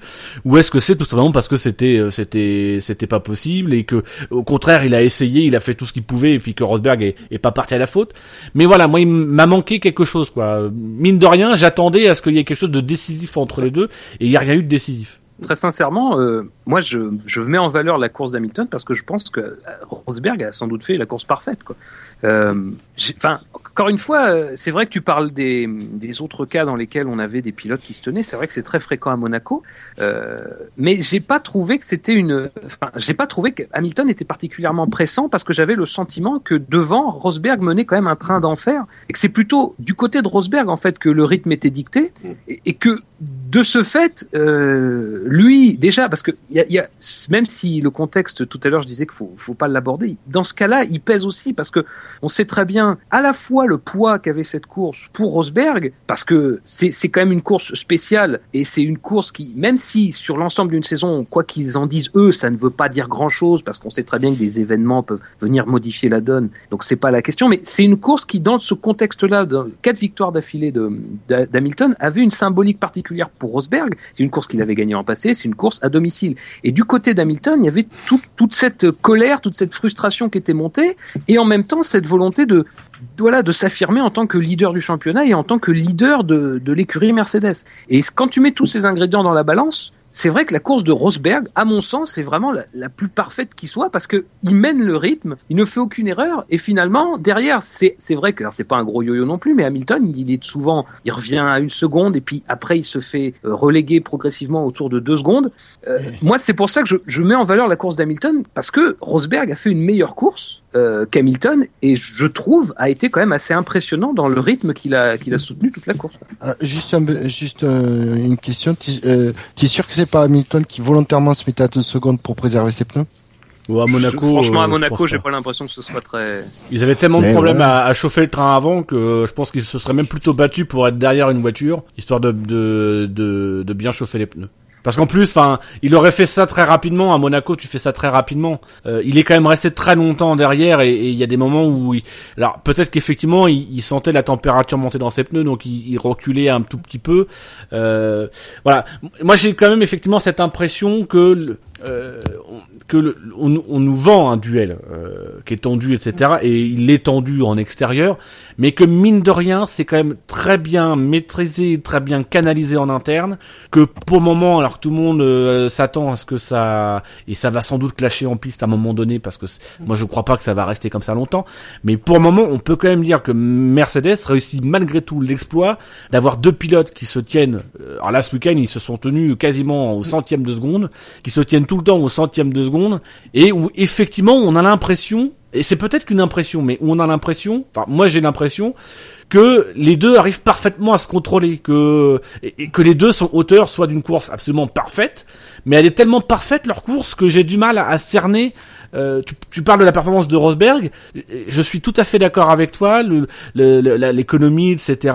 Le, euh, je me dis, soit ce mec il a fait une course euh, monstrueuse, soit il a fait une course extrêmement contrôlée en sachant que derrière Hamilton pouvait pas faire pouvait pas faire grand chose et, et que voilà et c'est ce degré là que j'ai du mal à, juger et c'est de manière générale c'est ce degré là qu'on a tout le temps du mal à juger quand on a une équipe comme ça qui domine c'est à quel point ils sont vraiment à fond euh, On avait aussi qui se plaignait de la stratégie. Il aurait peut-être espéré une stratégie décalée qu'il a pas eu. D'ailleurs, on a appris. Voilà, enfin, voilà, il y a un stratège chez Mercedes. Oui, alors c'est ça aussi, c'est c'est ce qu'il faut remettre parce que alors ça, moi, ça, je trouvais ça pénible. Euh, je vais pas faire mon drive là-dessus, mais euh, incitons quand même les gens et surtout dans le cas de Lewis Hamilton, c'est assez fréquent. Et je dis ça d'autant plus que j'en ai moi-même été victime, à un petit peu jugé sur un titre ou sur quelques phrases. Euh, dans les déclarations d'Hamilton, appelons vraiment les, les gens qui nous écoutent et les gens qui vont lire sur les sites internet à aller lire les déclarations dans leur ensemble et si possible dans des sources originales. Parce que, alors là, par exemple, on est allé nous sortir qu'il avait euh, dit, on nous a sorti, oui, chez McLaren, euh, il m'aurait fait arrêter un tour avant. Il explique bien avant cette phrase-là, elle vient au terme de tout un dispositif d'explication où il dit voilà, nous chez Mercedes on fonctionne comme ça, chez McLaren on fonctionne d'une autre manière. Donc évidemment c'est pas anodin s'il en parle, c'est pas anodin s'il en fait euh, s'il fait la comparaison. Mais le trait est énormément grossi en sous-entendant quasiment qu'il regrette euh, McLaren. Euh, voilà, c'est pas anodin qu'il cite McLaren et qu'il revienne sur ça. C'est le signe qu'il a peut-être envie que les choses changent et que euh, il veut vraiment dire à l'équipe, certes on a le droit de se battre, mais malgré tout on est bridé parce qu'on a un seul et même stratège et qu'on n'a pas vraiment deux équipes distinctes. Mais voilà, il n'est pas non plus en train de rompre publiquement avec Mercedes en disant j'ai envie de retourner chez McLaren. Euh, et sincèrement, il y a certains articles qui te le laissent penser. Quelque chose à rajouter sur euh, Hamilton, Bouchard, femme? Non, Non. parce que, non, Euh, parce que si, euh, si, si Lewis voulait envoyer vraiment quelqu'un chez McLaren, ce serait plutôt euh, Rosberg qui voudrait envoyer. Mais pas lui. Moi, sincèrement, je dirais quand même à Lewis Hamilton de de faire très très attention. De faire très très attention parce que euh, le côté Calimero qui nous a joué ce week-end, parce qu'il a joué les Calimero, je peux parfaitement comprendre qu'il soit. euh, D'ailleurs, euh, euh, alors sincèrement, si- s'il y en a un aujourd'hui qui est en train de, de prendre des lettres de noblesse, c'est Toto Wolff, parce que il est en train de, euh, de, de de défendre Rosberg tout en défendant Hamilton, de comprendre, etc., d'être compréhensif.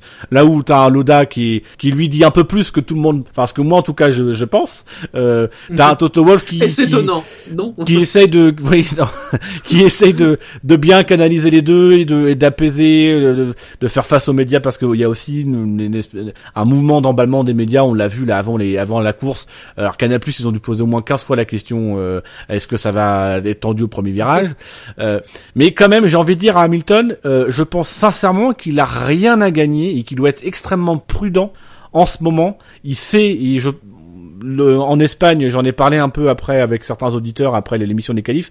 Je pense qu'en Espagne, la tension qui était émanante à la radio, c'était aussi parce qu'il savait très bien que euh, l'enjeu, que, que aujourd'hui c'est ça se joue entre lui et Rosberg, c'est tout le temps premier, deuxième, et que vraiment il va lui falloir tout le temps gagner, euh, qu'il n'est pas à l'abri d'un abandon, d'un crash, et que euh, ça peut se jouer sur une bêtise comme ça, et que donc il faut enfoncer le clou à chaque Grand Prix. C'est pour ça qu'il était tendu, c'est de se dire je, je n'enfonce pas le Et là, ce week-end, je, pense que aussi c'est dans son intérêt de pas trop jouer la corde euh, du on n'est plus copains euh, ou euh, la stratégie était pas bonne, etc. Même de plutôt se faire discret, de jouer le team player, parce que il peut peut-être le perdre le titre sur une démobilisation de son équipe, sur un moment donné un courant de sympathie qui irait plutôt vers Rosberg, parce que ça s'est déjà produit chez McLaren face à Button. Euh, bah, Button lui a résisté et puis à un moment donné, euh, bah, on a senti quand même que l'équipe capitalisait un peu plus sur Button. Et là, quand même, la chose qui change, c'est qu'on a un Rosberg qui là depuis pas mal de temps, qui a offert ses premiers succès et ses premières pole positions euh, à Mercedes, euh, qui en plus euh, connaît assez bien, euh, notamment Toto Wolff. Euh, voilà, je, je serais Hamilton, je, je quand même, je marcherais sur des œufs. Je trouve que là, il joue un tout petit peu trop la corde du euh, du solitaire euh, et, et du Calimero. Ouais, Après, il faut qu'il la joue, hein, mais Je, euh, je- je pense que oui, sur le plan médiatique, il est en train de de de, de mal partir quoi. Et ça c'est clair que pour le même du coup ça a un impact sur l'interne et il faut qu'il se méfie surtout que je pense que Rosberg ne serait-ce que déjà auprès du public a une bonne cote de popularité. C'est le genre idéal quoi. C'est Oui. Rosberg, c'est le genre idéal. Et en plus, et comme tu dis, ça fait, ça fait, il est là depuis que c'est devenu, euh, que depuis que l'écurie a été rachetée par Mercedes. Faut pas l'oublier. Donc, il fait partie de l'immeuble, il connaît tout le monde. Comme tu, comme tu dis, doit, effectivement, il connaît Toto Wolff. Donc, il est allemand, mine de rien. C'est vrai. Rosberg, Ouais, faut pas l'oublier. ouais, c'est un pilote allemand et que euh, s'il devait choisir vraiment quelqu'un à la fin, si admettons si à, à- arrivé à la dernière pour le dernier la dernière course, il y a égalité de points, il, il faut en choisir un pour pas que ça dégénère. Il- si avec des sorties médiatiques, ils peuvent choisir Rosberg, ne serait-ce que parce qu'il est allemand. Mm. Je- euh, franch- franchement, ça, je pense pas. Mais après, non, je sais euh, pas, c'est s'il devait vraiment y avoir le truc qui fait la différence, vraiment à la, à la toute fin où t'as passé tout le reste, euh, ça peut jouer. Ça, moi, ça, Ouais, ça peut, ça, ça peut jouer. peut-être jouer, mais moi personnellement, autant ça serait peut-être le pas. cas chez Ferrari s'il y avait un pilote italien contre un autre. Euh, autant chez Mercedes, je pense surtout que ce qui prime, c'est le titre. Euh, Ah bah oui. c'est une tradition de sport mécanique et euh, et, et en plus, je, je pense que euh, dans leur optique, dans leur euh, dans leur image, ils ont ils ont envie que ce soit réglo, que les choses soient faites proprement euh, et que le titre soit clairement ne, ne souffre d'aucune contestation. C'est justement ce sur quoi ils se battent cette année. C'est euh, on le sent bien dans les déclarations avant chaque Grand Prix, c'est dire oui, un tel va être la menace, etc. Bon, en fait derrière ils mettent une pile, mais il faut faut quand même entretenir parce que il y a mine de rien, il y a ils ont conscience que plus que le titre qui aujourd'hui est joué et il est pour eux, euh, il y a aussi le la dimension historique et ça Mercedes ils sont ils sont conscients de la dimension historique, mais je pense plus historique vraiment pour eux Mercedes constructeur, euh, pas forcément pour rajouter la petite cerise sur le gâteau qui serait effectivement d'être oui, mais de nouveaux champions avec un pilote allemand. c'est clair qu'il faut quand même rappeler aussi cette, cette étrangeté de l'histoire, c'est qu'ils n'ont jamais gagné le titre constructeur euh, Mercedes. Euh, Non. Mm. C'est une première. Euh, donc c'est c'est vrai que c'est aussi quelque chose qui est, qui est symbolique. C'est c'est tu vas entrer dans, dans la légende de la Formule 1 sur le plan des constructeurs euh, avec euh, voilà avec ces, avec ces deux pilotes là, avec cette saison là.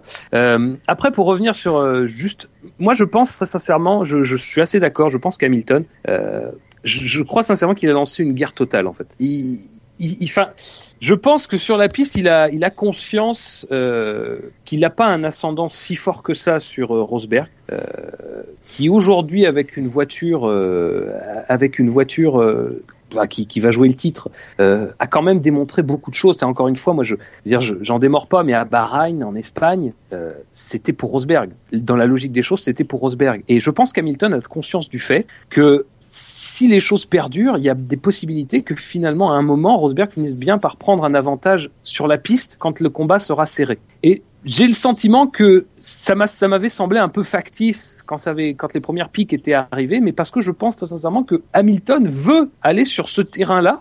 Qui est étonnant d'ailleurs, parce que c'est pas forcément un terrain qui maîtrise la, question de la communication. Je pense qu'il veut aller sur ce terrain-là et qui va être celui qui va pas forcément euh, tout exploser, mais qui va, tu vois, mettre le feu par bribes, tu vois, pour essayer là, ouais, d'essayer de gagner quelque chose sur ce terrain-là. À mon avis, là, c'est un gros risque. Bon, à je pense qu'il a. Surtout que ça risque de se retourner contre lui. Ben voilà, c'est ça. que parce que là, il, a ce, ce week-end, il a entre guillemets euh, euh, su- subtilement, bon, il a pas forcément eu besoin beaucoup de pousser le trait puisque tout le monde l'a fait plus ou moins pour lui, euh, fait Oui, passer le mauvais rôle euh, à Rosberg. Quand on va sur le, le compte Instagram de Lewis Hamilton, parce que je, je, je follow Lewis Hamilton sur Instagram, ne me demandez pas pourquoi. Euh, quand on va sur son compte, euh, euh, il y a beaucoup de oui, il y a beaucoup de, de, de, de. Ça tombe bien, j'utilise les mêmes. c'est magique Instagram. C'est on fait des merveilles avec trois filtres. Mais euh, il y a beaucoup de gens sur son sur son compte qui ont été très virulents envers Rosberg, euh, qui disent voilà euh, effectivement il a montré son vrai visage et compagnie. Sauf que entre temps on a appris, je crois que vous avez fait un, un- un article sur Fan F1 euh, reprenant. Moi j'avais pas j'avais vu un site italien qui en parlait, euh, mais apparemment il semblerait que Toto Wolff en, ait- en, en avait parlé publiquement, euh, qui explique que en fait, le premier à avoir mis un coup de canif dans le contrat, c'est Lewis Hamilton en Espagne, puisque euh, il y a deux y a deux règles qui ont été posées chez Mercedes, c'est que les pilotes peuvent se battre, mais il y a deux conditions. La première, c'est qu'il faut pas qu'ils se touchent, faut pas qu'il y ait contact, et le deuxième, c'est qu'il faut pas qu'ils utilisent le surplus de puissance moteur qu'ils ont à leur disposition, et donc qui va tirer un peu plus sur la mécanique. Faut pas qu'ils l'utilisent l'un contre l'autre. Ils peuvent l'utiliser pour se défendre ou pour attaquer d'autres pilotes, mais pas pour s'attaquer mutuellement. Et il il semblerait d'après les datas, que pourtant Lewis Hamilton souhaite qu'on voit, il semblerait d'après les datas euh, que euh, Lewis Hamilton en Espagne, pour se défendre face à Rosberg, et appuyer sur ce fameux bouton qui donne un peu plus de puissance moteur, euh, et donc il- a rompu le contrat. Donc c'est le problème, c'est que aujourd'hui il a passé le week-end à, à aller dans le sens de, vous voyez, Rosberg a rompu le contrat, on n'est pas copains. Et en fait, ça va peut-être lui revenir dans la figure. Euh, et là, pour le coup, ça va être euh, peut-être que déjà en équipe, euh, à l'intérieur de l'équipe, ça agace certaines personnes. Mais là, pour le coup, ça peut peut-être aussi agacer les médias et lui le faire passer doublement pour pour bah, pour l'enfoiré de l'histoire. Je suis désolé de dire ça, mais pour l'enfoiré de l'histoire, le mec qui se permet de de de de, faire de trahir et qui derrière accuse l'autre de trahir. Euh, Ouais, non, mais c'est ça. Et puis, enfin, après, j'avais lu quelque chose sur le fait que c'était peut-être aussi arrivé à Bahreïn dans l'autre sens, mais, mais à la limite, enfin, euh, j'ai presque envie de dire que ce serait normal aussi qu'à un moment, euh, les pilotes se départissent aussi de, de ce qui va se passer, enfin, de ce qu'on va leur proposer dans l'équipe. Euh, j'ai presque envie de dire, ce serait normal que, quelque, enfin, si tu as quelque, quelque ambition que ce soit d'être champion du monde, à un moment donné, il faut que tu agisses en tant que futur champion du monde. Il faut que tu prennes ta responsabilité, il faut que tu prennes la responsabilité de courir pour toi aussi. C'est-à-dire, Mercedes aura beau faire ce qu'il veut. Et d'ailleurs, on le voit bien, parce qu'on voit très bien comment ça évolue. Évidemment, c'est beaucoup amplifié et ça n'a pas autant de, de- ça n'est pas aussi gros que ça, certainement, dans l'équipe. Mais on voit bien que ça évolue, qu'on passe d'une relation qui était sereine à une relation qui est un peu tendue. Et à un moment donné, avec toute la bonne volonté et, avec le talent de Toto Wolff et de l'entourage et du staff de Mercedes, il y a un moment donné, pour être champion du monde, il faudra qu'il y ait des initiatives séparées. Parce que les initiatives conjointes, ça ne marchera pas, ça- ça ne tiendra pas au bout d'un moment. Et je crois que Mercedes, sa grande force, ça sera d'essayer de tenir les pilotes le plus longtemps possible. Parce que de toute façon, je crois que, à mon sens, ils ont déjà fait une croix sur le fait qu'on aurait une entente cordiale, en tout cas sur la piste, qui durerait jusqu'à la fin de la saison. Ça me paraît impossible. Et d'ailleurs, ça me paraît pas souhaitable parce que si c'est le cas, je vois pas très bien l'intérêt, en fait, d'avoir une telle domination, d'essayer de renvoyer une belle image pour finalement finir par quelque chose qui va ressembler à, quelque chose de très frustrant et, à pas grand chose. Euh, donc voilà, je, j'ai le sentiment que, voilà, c'est une, chose, mais il va falloir s'en départir et que de toute façon, et je parle surtout du côté de Rosberg parce que dans, mon esprit, Hamilton n'aura pas de problème à le faire, mais je pense que ce sera là aussi. Moi, ça me satisferait de savoir que Rosberg s'est départi de ses consignes et a été chercher quelque chose avec euh, avec des réglages poussés au maximum. Alors, je, je... C'est ce que j'ai envie de voir. C'est ce que j'ai envie de voir. Et, et juste pour finir, c'est ce que c'est ce que l'année dernière j'avais, je n'avais pas reproché à Vettel, euh, même si la situation est différente. C'est ce que j'avais pas reproché à Vettel quand il avait été chercher Weber. C'est-à-dire qu'à un moment, à un moment ou un autre, euh, à un moment donné, quand t'es quelqu'un qui a de l'ambition d'être champion du monde dans un sport qui est certes un, sport disputé en équipe, mais qui est un sport qui est ré- récompensé en individuel, tu dois, tu dois finir par te départir de, des consignes et tu dois finir par aller chercher ce que tu estimes qui t'est dû. Ne, pas le faire et bouder derrière parce que tu as terminé deuxième, c'est perdre et ça reste, ça reste une défaite dans un sport individuel. Alors Voilà. je, je fais je fais je fais trois remarques. Euh, la première c'est qu'effectivement il semblerait euh, puisqu'on on nous a donné un article de Sky que j'ai lu pendant que tu parlais, excuse-moi Fab, que j'ai essayé de lire euh, rapidement, il semblerait effectivement que on ait déjà Rosberg qui ait appuyé sur ce petit bouton euh, euh, sur plus de puissance euh, à Bahreïn, donc euh, voilà ce, ce, ce- Hamilton aurait fait que réagir euh, déjà le premier coup de canif dans le contrat de, de Rosberg, Euh, donc ça peut remettre en perspective. Je vous invite vous à aller vous renseigner un peu plus là. on- moi je vous dis ça un peu un peu dans le cours de l'émission. Deuxième remarque, c'est une réponse à, Pat qui nous dit qui nous dit que, que c'est légal. Euh, on n'est pas en train de dire que ce n'est pas légal euh, d'avoir d'appuyer sur ce bouton-là. On est juste en train de dire c'est que quand on se met d'accord au sein d'une équipe pour se dire entre coéquipiers on fait pas ça, bah voilà, si t'es un petit peu droit dans tes bottes, ni l'un ni l'autre ne fait ça. Et que le risque, c'est que si derrière tu dénonces euh, une incartade, c'est qu'effectivement, toi, tes incartades que tu as faites avant te reviennent. Voilà, celui qui crie euh, au loup, euh, si lui-même avant a fait une connerie avant, et ben ça va sans doute lui retomber sur le coin de la figure et ça va complètement le discréditer. Donc ça rejoint ce que je disais tout à l'heure sur Hamilton, c'est qu'il faut aussi qu'Hamilton fasse attention. On l'a déjà vu, euh, notamment à Monaco, je crois que c'est en 2011, euh, où il avait fait des déclarations un peu l'emporte-pièce et ça l'a suivi, ça a eu des conséquences sur sa saison. Donc voilà, Hamilton, faut qu'il arrive à se maîtriser un petit peu, surtout maîtriser ses émotions. Et le, le, troisième, ça rejoint un peu ce que tu dis, c'est qu'effectivement, faut se, faut se départir de son coéquipier, faut se départir de, de, voilà, à un moment donné, c'est, c'est bien de dire qu'on est potes, mais on est, on est plus potes. Et là, pour le coup, il faudrait encourager les journalistes à ne pas réécrire l'histoire. Lewis Hamilton et Nico Rosberg ne sont pas fondamentalement amis. C'est pas euh, les gros potes. Aujourd'hui, on, est- on essaie de nous vendre l'histoire des, des super amis, euh, des meilleurs amis du monde, comme on peut l'être Shinji et moi, euh, et qui euh, d'un coup, euh, je vous exclue un petit peu, mais parce qu'on se connaît moi, mais Non mais j'avais con- j'avais conscience que, que, que c'était plus pareil. Shinji et moi, on est des amis depuis euh, depuis 12 ans maintenant, donc euh, euh, voilà. Euh, et et c'est, c'est comme si voilà, on disait que Shinji et moi, tout d'un coup, on n'est plus potes. Euh, mais c'est pas du tout ça. C'est effectivement ces deux mecs qui se sont fréquentés, qui se sont suivis dans différents championnats, euh, qui se sont par moments confrontés, par moments juste suivis l'une année sur l'autre. On peut pas dire que ce soit deux amis quand on entend comment s'appelle euh, euh, Jean-Louis Moncé euh, nous dire euh, lors des essais libres 3 euh, ou lors des qualifications oui c'est deux amis l'histoire se désagrège. Euh, non non non c'est deux camarades qui s'entendaient bien qui avaient aucune raison de ne pas s'entendre là ils sont coéquipiers la mayonnaise est différente quoi. Donc effectivement ça a forcément un impact.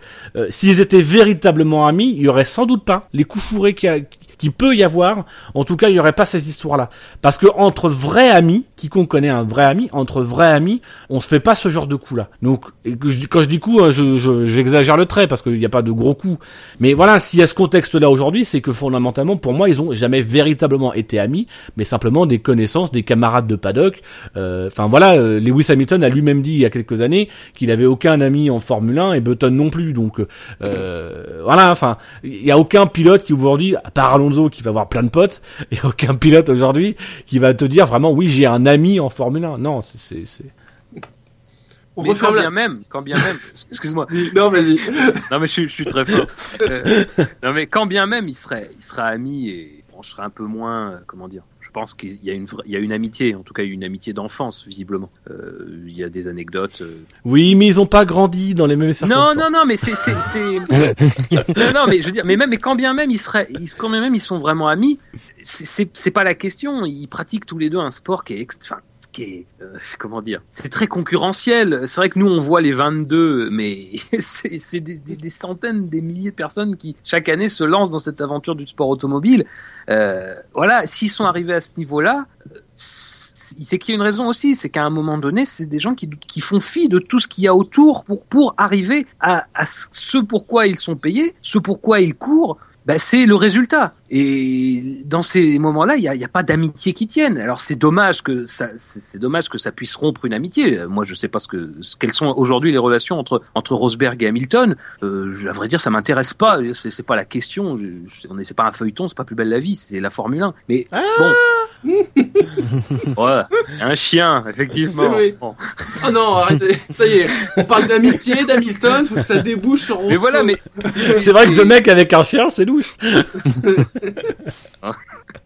Non mais voilà, enfin bon, c'est c'est une chose, et, mais c'est c'est pas le sujet quoi. C'est- C'est ça, c'est pour c'est donner ça de qui la dramaturgie quoi. Voilà, c'est-à-dire que c'est c'est ce qui est un peu regrettable dans ce week-end, c'est que fondamentalement, quand on quand on se pose juste 30 secondes et qu'on regarde, il y a aujourd'hui rien de il y a rien de, de véritablement dramatique entre les deux. Euh, voilà, on a l'un qui suspecte que l'autre, euh, il y a un concours, ce que moi j'estime être un concours de circonstances sur le drapeau jaune.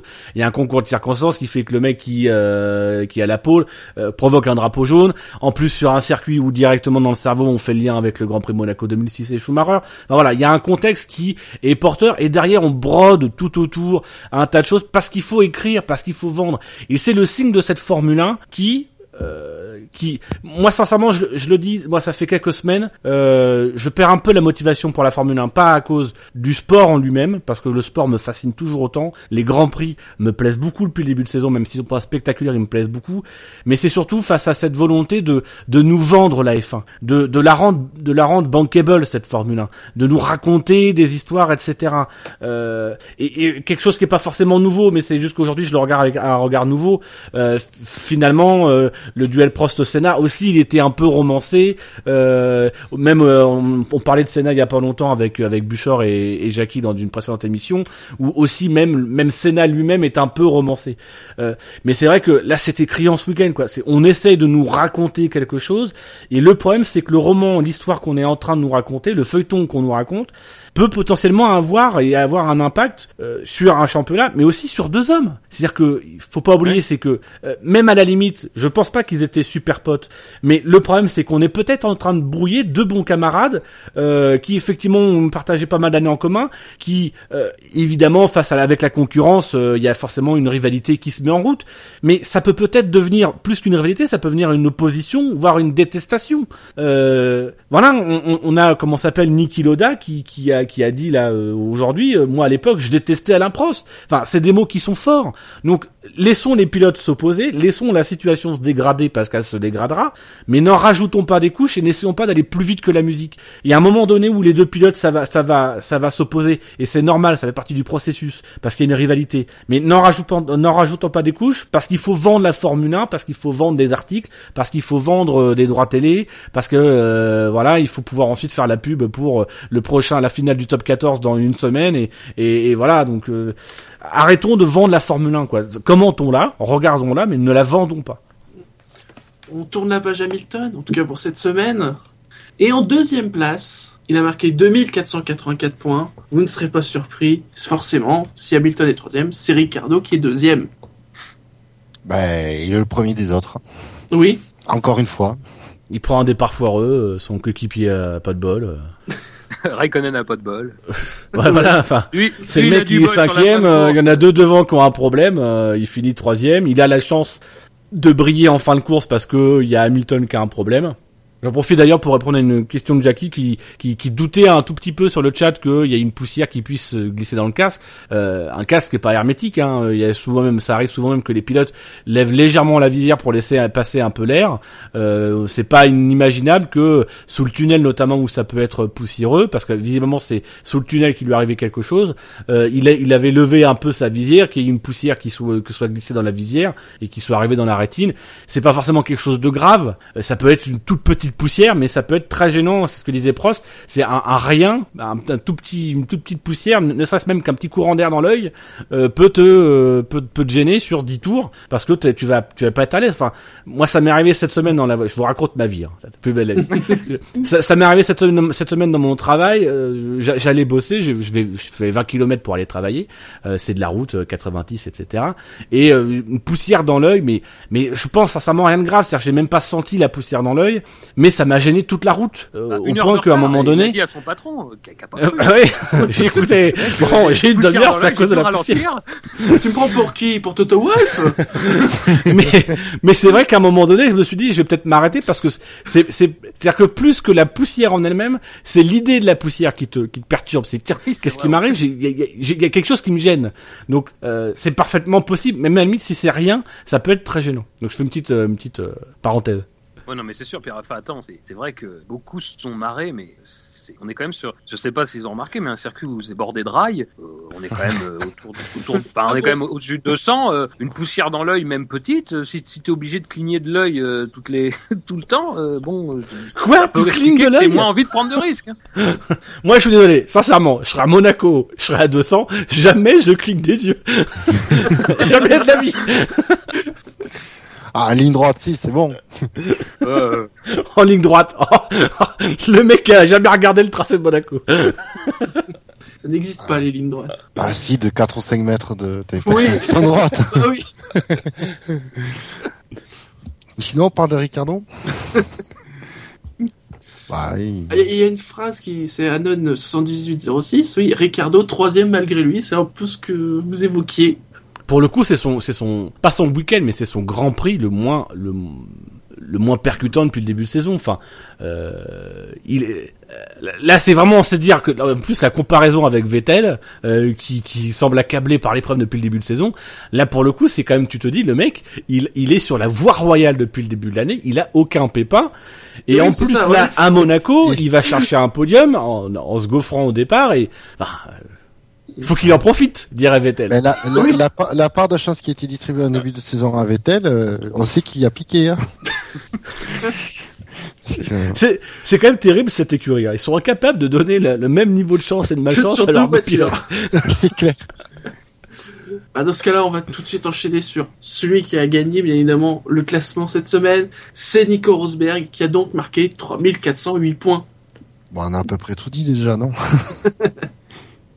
Oui, non, mais euh, voilà, enfin, comme on disait tout à l'heure, enfin, c'est plus que logique et c'est à mon sens une belle victoire. Par contre, je reviendrai, c'est vrai que j'y pense maintenant, mais c'est vrai que l'écart, après pour un petit peu rehausser la performance de Ricciardo, l'écart finalement euh, entre euh, Ricciardo et, Rosberg, notamment au moment où Hamilton a, a son a son souci, est, pas si énorme que ça. Euh, C'est, moi, c'est ce qui m'amène, c'est ce qui m'amène à penser ce que je te disais tout à l'heure, c'est que je pense malgré tout que du côté de Mercedes, il y a une grosse maîtrise et que pour le coup, là, ils ont gros, ils ont, même si les écarts étaient plus serrés ce week-end, est effectivement à un écart entre Rosberg et, et Ricciardo qui est autour de la dizaine de secondes, je crois, euh, là où c'était quasiment 60 secondes lors des derniers Grands Prix. Enfin, l'écart s'est pas réduit de six fois.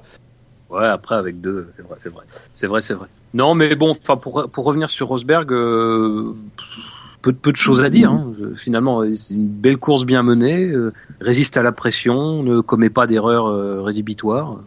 Oui, quand même, même des, des erreurs débitoires. Dibitoires. ouais. Des erreurs échappatoires, dirais. dirais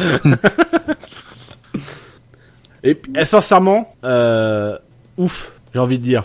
Parce que euh, ça rééquilibre un peu les choses. Pour le classement, même pour la, pour la dynamique, au-delà des, des, des tensions, etc. Euh, ça nous permet quand même, alors même si ça aurait pas, enfin voilà, il se serait retrouvé euh, 10, 10 points derrière ou 11 points derrière. Euh, bon voilà, 11 points, ça reste jouable, un abandon, euh, une crevaison et tu perds euh, 3 places et les 10 points ils sont récupérés quoi. Donc, euh, mais tu te dis quand même, voilà, euh, on avait quand même un petit peu peur que Hamilton euh, même dans des courses où on avait l'impression que Rosberg était plus fort, on avait un peu peur que Hamilton s'inscrive sur le long terme comme le leader de cette équipe. Et voilà, Ro- Rosberg résiste. Il résiste, ouais. il n'a pas, il a pas baissé les bras. euh. Non, mais il n'est pas aussi. je, je pense que ça confirme voilà que, que Rosberg euh, fait jeu égal. Quoi. Il y a pas de, je pense pas qu'il y a eu de round d'observation. Enfin, ils ont, ils- je pense que Mercedes a pas voulu ce, cela et Il y en a eu un en très 2013. sincèrement, à mon avis, comment? Et c'est Hamilton qui a observé plus Rosberg que Rosberg qui a observé Hamilton. Ouais, c'est, oui, bah c'est vrai. Oui, 2013, c'est, c'est un peu ça. Mais je veux dire, aujourd'hui, avec une voiture aussi performante, moi, c'est vrai que j'ai toujours eu cette, ce questionnement sur Rosberg. Effectivement, il est bon, mais il m'avait jamais, euh, il m'avait jamais fait dire euh, ah ouais, quand même. Et sur ce Grand Prix, je pense que c'est celui cette saison, il m'a fait le plus me dire ah euh, là quand même, on est sur quelqu'un qui euh, qui malgré toute la pression que, que, son équipier peut lui mettre, euh, reste euh, reste droit dans ses bottes, fait fait pas d'erreur. Euh, Mais c'est ça en plus. Enfin, c'est, je pense que plus que sa performance en piste, j'ai envie de dire, c'est sa performance en dehors de la piste euh, qui montre qu'il est rentré dans une catégorie. C'est finalement, on l'a jamais véritablement vu se confronter euh, à un champion du monde. euh, comment dire dans dans la pleine dans la plénitude de son ego, de, de sa volonté de vaincre. Euh, il a certes été confronté à Schumacher. euh, il a dominé Schumacher. Il a dominé Schumacher, mais on a on a toujours un peu dit ouais c'est Schumacher en fin de en fin de truc etc c'est pas vraiment le signe. Il a fallu euh, Hamilton. Puis l'année dernière on a eu Hamilton. Il a battu Hamilton mais euh, euh, on, se disait bon c'est la première année d'Hamilton faut qu'il se rôde euh, ça fait pas mal de temps que Rosberg est là et là c'est vrai que pour le coup s'il faut trouver dans toute la carrière de Rosberg un Grand Prix référence qui montre qu'il est du calibre des champions du monde c'est peut-être celui-là parce que il a montré la qualité que seuls les champions du monde ou les prétendants au championnat du monde ont, c'est celle de résister à la pression. C'est celle de malgré euh, malgré un coéquipier qui me lâche rien, malgré des médias qui, sincèrement, des médias et des fans, qui sincèrement n'étaient pas non plus euh, 100% derrière lui ou ou qui, qui étaient pas. Il y avait un vrai débat dans le paddock, semble-t-il, ce week-end. Euh, et ben, il est quand même resté. Il a gardé le sourire. Il a fait le dos rond. Il a même, s'est même permis une petite blague au micro de Canal Plus en disant j'espère que je vais conduire un peu mieux cet après-midi que le bus. Bon, on comprenait aussi que le sous-texte était un petit peu mieux qu'hier, mais voilà, euh, euh, on a senti un pilote qui était droit dans ses bottes et qu'effectivement, euh, qu'il y avait rien qui pouvait le troubler. Et là, ça rassure beaucoup pour le championnat parce qu'on se dit qu'effectivement, va falloir quand même qu'Hamilton sorte le grand jeu pour disposer de Rosberg. Ouais, moi j'avais l'impression que ce qui frustre du coup Hamilton, c'est qu'il a sorti le grand jeu et qu'il voit que ça marche pas si bien que ça. Mais je peux me tromper. Moi, j'ai j'ai le sentiment que Hamilton, il, il- son, son vrai problème, c'est le temps qui, qui s'est écoulé depuis son, son, son premier titre. Et je crois que ça conditionne énormément tout ce qui se passe parce que il y a quelque chose de, c'est comme je disais tout à l'heure, quelque chose de très fabriqué dans sa manière de monter en, de monter en régime, qui soit tendu naturellement. À la limite, moi ça, ça m'inquiète pas l'entendre s- s'énerver à la C'est la radio. peur de perdre. pas, mais- mais c'est ça, et je crois très sincèrement qu'il, il, il- j'ai pas envie de dire qu'il s'estime bien supérieur à, à Rosberg, mais je pense qu'il se dit Bah, que il a le petit truc en plus sur Rosberg. Le, le, le vrai, le vrai souci, c'est pas tellement que, enfin, comment dire, c'est pas tellement que Rosberg ait un bon niveau, c'est que Rosberg ait le niveau pour lui résister. Ça, et je crois que ça, ça l'inquiète plus que tout parce que d'une certaine manière, c'est comme je disais tout à l'heure, à Bahreïn, il a pu sauver les meubles alors qu'il était moins bien. En Espagne, il a pu sauver les meubles alors qu'il était moins bien. Et après l'Espagne, il, il dit qu'il aurait, il aurait, normalement, il aurait dû être, être plus facile face face à Rosberg. Et c'est Euh, ça. Et, et le truc, Voilà, c'est que, dans sa tête, moment, il, euh, il veut, il veut l'écraser et il, il y arrive pas. il peut pas, il peut pas. C'est ça qui, qui est impressionnant avec Rosberg, c'est que Rosberg ne se fait pas écraser. Et, et ce qui est, c'est vrai que il y a pas, j'ai- j'ai- j'ai- je peine à, à trouver un duel aussi. Alors c'est six courses, il faudra voir sur la suite. Mais je peine à, trouver en début de saison un duel réellement aussi serré entre deux pilotes qui peuvent potentiellement prétendre au titre. Parce que moi, on va, on, on va rappeler, euh, on va dire Vettel Weber en 2010. Mais Vettel Weber en 2010, les circonstances font que Weber est à la lutte avec Vettel. Mais Mm. hein, Là, on a aujourd'hui deux pilotes sur des voitures fiables. Alors, on va pouvoir me dire, effectivement, il y a l'incident d'Australie. Mais il y a eu un incident qui a coûté cher, effectivement, mais il y a eu un incident. Le reste du temps, les pilotes se tenaient. J'ai pas souvenir de ça euh, très récemment. C'est c'est une situation inédite, enfin, sur les dernières années. Et c'est une Oh, situation. en que- 2004 chez Ferrari, quand même. c'est vrai, oui, c'est vrai, je suis con. J'y pense jamais. Mais, voilà, c'est pour ça que, comme tu le dis si bien, euh, Hamilton, enfin, peine à écraser Rosberg, et je crois sincèrement que le gros problème d'Hamilton, c'est que Rosberg va finir, quand il aura vraiment l'avantage, par s'imposer. Et ça, c'est- ça vrai au nez d'Hamilton. C'est ce que tu disais tout à l'heure, c'est que il y a dans la perception d'Hamilton, c'est que il y a cette erreur qui est pas compréhensible pour lui et sincèrement qui est pas compréhensible, même s'il y a des dominations, euh, etc., qui est pas compréhensible pour beaucoup de monde, c'est qu'il ne soit qu'une fois champion du monde. Il l'a dit l'année dernière ou il y a deux ans dans une interview, euh, il, il commençait même à diminuer son titre de 2008 en disant ouais c'est trop loin, ça veut plus rien dire.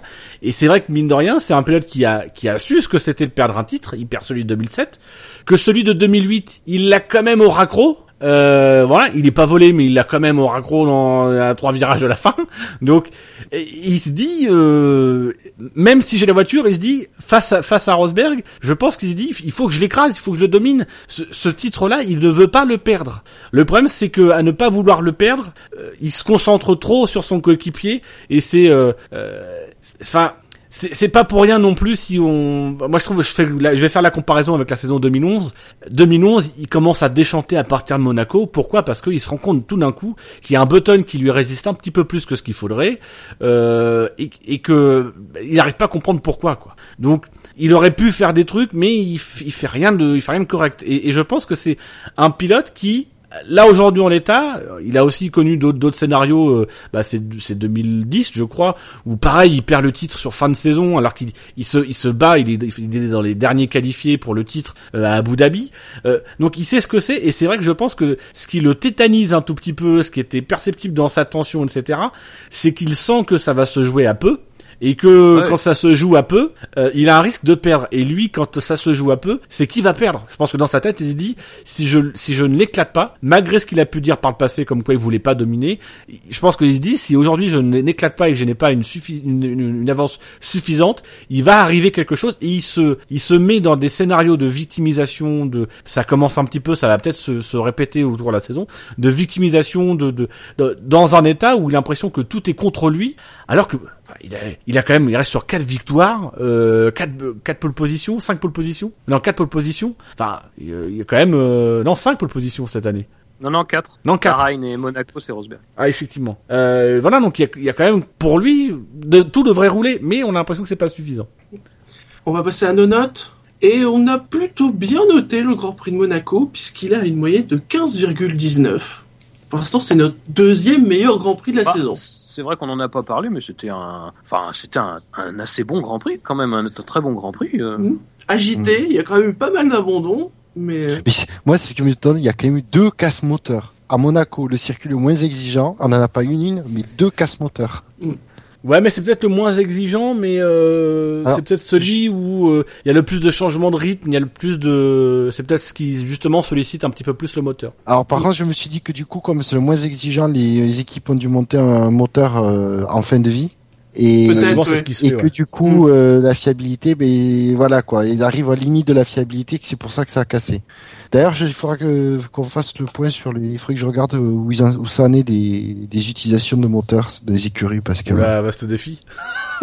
On a deux défis pour la prochaine émission. Bûcher va, va essayer de faire un tri dans les moteurs. Bon, moi, je garantis rien du tout, hein. Non, non, eh, trop tard, non, trop non. tard. Non, non, non. c'est l'engagement tacite, c'est fini. au Après, niveau, venez pas cher- essayer de me recruter pour faire euh, pour faire les émissions. au niveau des notes, Bouchard a mis un 14,5, Dino t'as mis 16, Fab 16,5, euh, Gus Gus et moi-même on a mis 15, euh, Jackie 13, euh, Yassem a mis un 16,36, il a, il a voulu être précis, donc ça fait une moyenne de, de 15,19. Il avait mis 14,23 au dernier Grand Prix. hein. Oui, mais il met ce qu'il veut. Ah, mais en fait, je m'en étais pas rendu compte. J'ai vu ça tout à l'heure, je me suis dit, il est balèze. Il a un barème très élaboré, hein. je crois que c'est sur euh, quatre feuilles Excel, euh, enfin, c'est assez impressionnant. Je te dis Moi, pas la j'ai- complexité des formules. Hein. J'ai eu un peu de mal à le noter ce Grand Prix. Ah bon? Bah, euh, c'est-à-dire qu'en fait, je pense que ce que j'ai eu de- du mal, c'est à, à retirer le, le critère Monaco, parce que Monaco, Oui. ça, ça, Bah, ça, Gus, il- ça rajoute toujours il, 2-3 il points. le dit, hein. Il dit, il a mis 15, mais oui, il y a toujours un bonus Monaco. Je suis d'accord.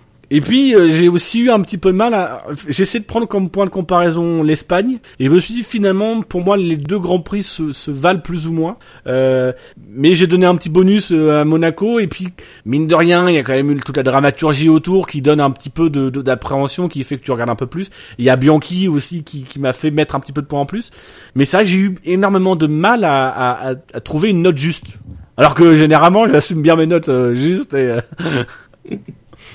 Non, mais enfin, moi j'étais vraiment enthousiaste à la fin de la course, donc euh, Je me suis pas, moi, j'ai- déjà, je me suis pas ennuyé. J'ai pas trop eu le temps de long. Donc déjà, c'est, alors que le Grand Prix a duré 1h50, hein, grosso modo. et donc puis, ça a tenu euh, non, il y a les safety cars qui, euh, qui ont pimenté un peu le truc. euh, Voilà, c'est. Alors, à noter Putain. qu'au niveau du classement du SAV, eh bien, Hamilton est toujours devant. Puisque c'est toujours le Grand Prix du Bahreïn qui compte double pour l'instant. Donc, forcément, il en bénéficie. Donc, Hamilton est à 146 points. Rosberg est à 137 quand même. Ricardo est à 93. Alonso 67. Vettel 52. Hülkenberg 50. Alors, Bianchi, au niveau des points, reste quand même avant-dernier. Parmi ceux qui ont marqué des points. Mais il en a 12. Forcément. Au niveau des écuries, Mercedes est à 283 points, Red Bull 145, Ferrari 82, Force India 75, Williams 67. Dans l'autre classement, bah c'est Rosberg qui repasse devant pour 4 petits points, 122 points devant Hamilton 118, Alonso 61, Ricardo 54, Hülkenberg 47, Vettel 45. Au niveau des équipes, Mercedes 240. Red Bull 99, Ferrari 78, Force India 67. Alors Williams et McLaren sont à égalité 52. Toro Rosso et Lotus sont à 8 points et Marussia est 9ème avec, Avec- deux points parce que Oui, Sauber n'a pas Sauber. marqué de points. Et oui, Sauber. Mais vu comme c'est parti, ils vont mettre du, je sais pas gagner qu'ils en, qu'ils en marquent des points cette année, Sauber. hein. On sait jamais. Oh, Il y a plus de rail maintenant. Oui. Je dirais qu'entre Sauber et Caterham, il y a peut-être plus de risques du côté de Sauber qu'ils arrivent à gratter un ou deux points que Ah oui. Caterham. Ça c'est sûr. Ça, c'est sûr. Euh, je trouve optimiste. Je dis que c'est possible, pas que ça va se réaliser. Ça, ça- en plus, ce qui est bien pour Marussia, ils auraient même pu, on l'oublie, mais ils auraient même pu marquer 4 points sans une, Oui. euh, une mauvaise lecture du règlement. Euh, ils auraient quand même pu marquer. Sincèrement, pour le coup, je trouve que Romain Grosjean aurait pu faire un effort. Même si je pense que peut-être que Marussia 4 points. Maintenant, ils avaient déjà les 4 points donc. Mais moi, j'aurais été Romain Grosjean, j'aurais été sympa, j'aurais freiné. C'est mon pote devant et tout, j'aurais freiné pour me Ah, mettre à mais- plus de 5 secondes et qu'il soit huitième. Voilà. Grosjean, il était sur son rythme. Il voulait passer personne. Il voulait passer personne, c'est comme ça. Il voulait se Mais, rapprocher, mais bon, il, quand même. Mais mine de rien, c'est c'est important pour Marussia. Il y aura du suspense malgré tout parce que euh, c'est pas forcément certain que que Sauber, en tout cas pour le moment, la Sauber. alors après l'année dernière, c'était ils étaient dans la même position, mais c'est pas certain que Sauber euh, arrive à marquer deux points. On se rappelle sûr. Williams euh, l'année dernière. La Williams, il a fallu attendre très très tard pour qu'ils marquent leur premier point. Donc euh, on n'est pas à l'abri. Ouais, alors, je, je, je, je doute pas du fait que Sauber marquera plus de points que Marussia. On en parle à la fin de saison. Vous pourrez ressortir les bandes, mes amis. Messieurs, on va passer aux faits marquants. Donc, comme d'habitude, hein, après le Grand Prix d'Espagne, où vous avez demandé quel était pour vous le fait marquant du Grand Prix. Alors, McLaren, plus profond, c'est le centre de la Terre, n'a pas eu beaucoup de succès. J'ai essayé quelque chose d'un peu différent. Bon, Je l'ai dit, ça marcherait pas. 18%, 21 votes. Mercedes repeint définitivement la F1 en gris, 36%, 41 votes. Ouais, mais le problème, c'est que les trucs avec Mercedes, ça se répète un peu quand même cette année. Hmm. Et premier, Grosjean a enfin une voiture à peu près à son niveau, 46% et 53 votes, parce que vous avez été 115 à voter. Yes! J'ai enfin gagné. J'ai enfin gagné les faits marquants. Donc c'est moi qui commence. Dino, tu notes? Euh, oh, c'est toi qui commence. Kiki n'était pas là lors de la dernière émission. Attends, son stylo est à gauche. J'ai- j'ai- surtout, j'ai même pas de clavier pour écrire. Oh. Non, non, ça, attends, là, il y a la proposition de Shiji, proposition de Bouchard et proposition de... Hmm, C'était qui le troisième qui était avec vous Je sais pas. Ça lui fera C'est plaisir. pas Gus Gus? C'est possible, Gus Gus. euh, Gus Gus, ça fait longtemps que je l'ai pas entendu en vrai dans SAV, donc... enfin, avec moi, c'est parce que c'est les expériences que je retiens de plus. donc, il y en a quand même ici deux qui sont prioritaires, c'est Fab et moi. Et je propose qu'on fasse dans l'ordre alphabétique. Très bien, Yannick. Attends, attends, le vrai, Non, non, non, non, non. ouais, tu fais à la fin, ouais. Très bonne idée, Yannick. Oui, donc je vais commencer. Non, tu... Mais non, tu commences pas. Bah si, si on fait par ordre alphabétique. Mais non, non, non, non, pour se départager entre Fab et moi. Bon, vous y allez ou vous faites semblant? Fab, Bon, bah, est-ce allez, j'y vais, que- mais c'est bien parce que c'est vous. hein. Dans ce cas-là, c'est toi qui notes, Dino. Oui, mais là, par contre, il y aura pas le, il y aura pas le sondage tout de suite. Oui, bah ils attendront, c'est bon. Alors. Alors, Euh... euh... Bianchi, Bianchi et Marussia, deux points qui valent une victoire. Tu vois, c'est pour ça que je voulais la première place. C'est assez classique. Tu fais très soft. C'est pourri comme formulation. Moi, j'aurais pas fait ça, mais bon. Ouais, je, je suis comme Dino, j'aurais trouvé un truc un peu plus... C'est les deux points en fait. Je pense qu'aujourd'hui il y a des soldes chez Fab. Met deux points en plein milieu d'une phrase où il n'y a pas besoin. Mais je note tel quel. Je tiens trop à la victoire. euh... Moi je mettrais euh... Rosberg versus Hamilton. Deux points. C'est un hommage. Le duel qui fait pchit. Putain, j'ai plus d'encre.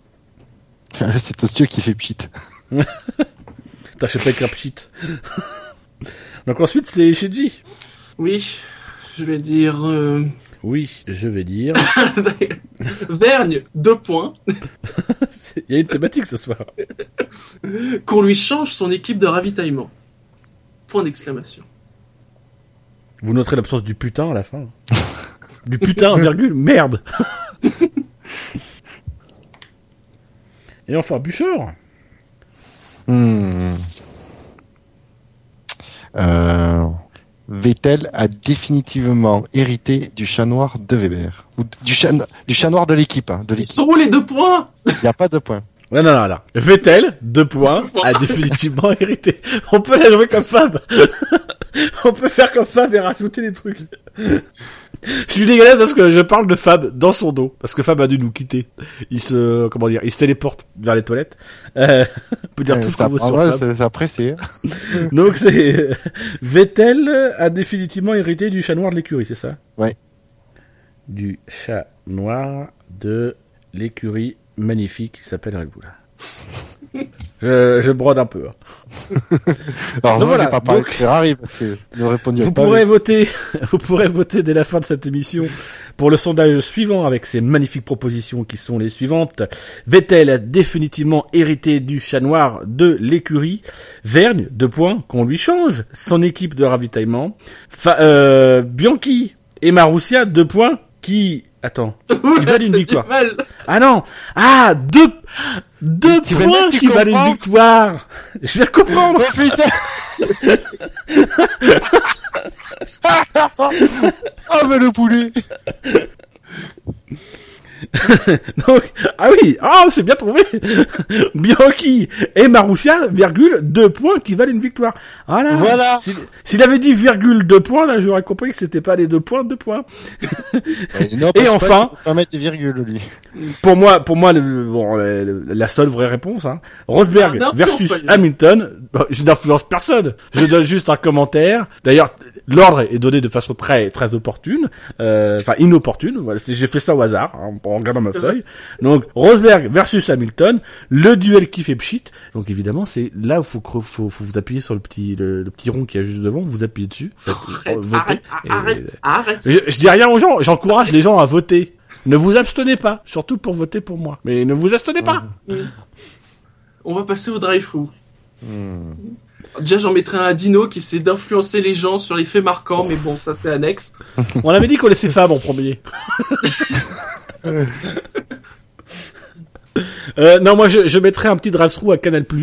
Euh, parce qu'à un moment donné, ça m'a saoulé pendant le Grand Prix. J'en ai parlé rapidement tout à l'heure. Euh, ils ont fait la pub pour le Top 14, la finale du Top 14 samedi prochain, en plein milieu du Grand Prix. Euh, Il y a même pas, j'ai même, ils ont même pas fait un mot pendant le Grand Prix pour les 500 matchs d'Indianapolis qui avaient lieu le soir même. Euh, mais par contre, la finale du Top 14 de samedi prochain, ils ont déjà commencé à nous la vendre. Euh, faut, faut vous compreniez les gars, c'est que euh, on est abonné chez vous, on vous paye. Enfin, le pognon, il est déjà là. Donc ça sert à rien de nous vendre vos programmes. Euh, Enfin, euh, parlez-nous de F1, à la limite de sport automobile, mais ça sert à rien de nous parler du reste. Alors, je vais rajouter une cartouche à ce que tu viens de dire parce que j'hésitais à faire mon, euh, drive-through euh, sur ce que je vais dire, mais je, je, rattache un wagon. C'est surtout, est-ce qu'ils étaient obligés de nous coller un, spot qui est au moins facilement 30 secondes?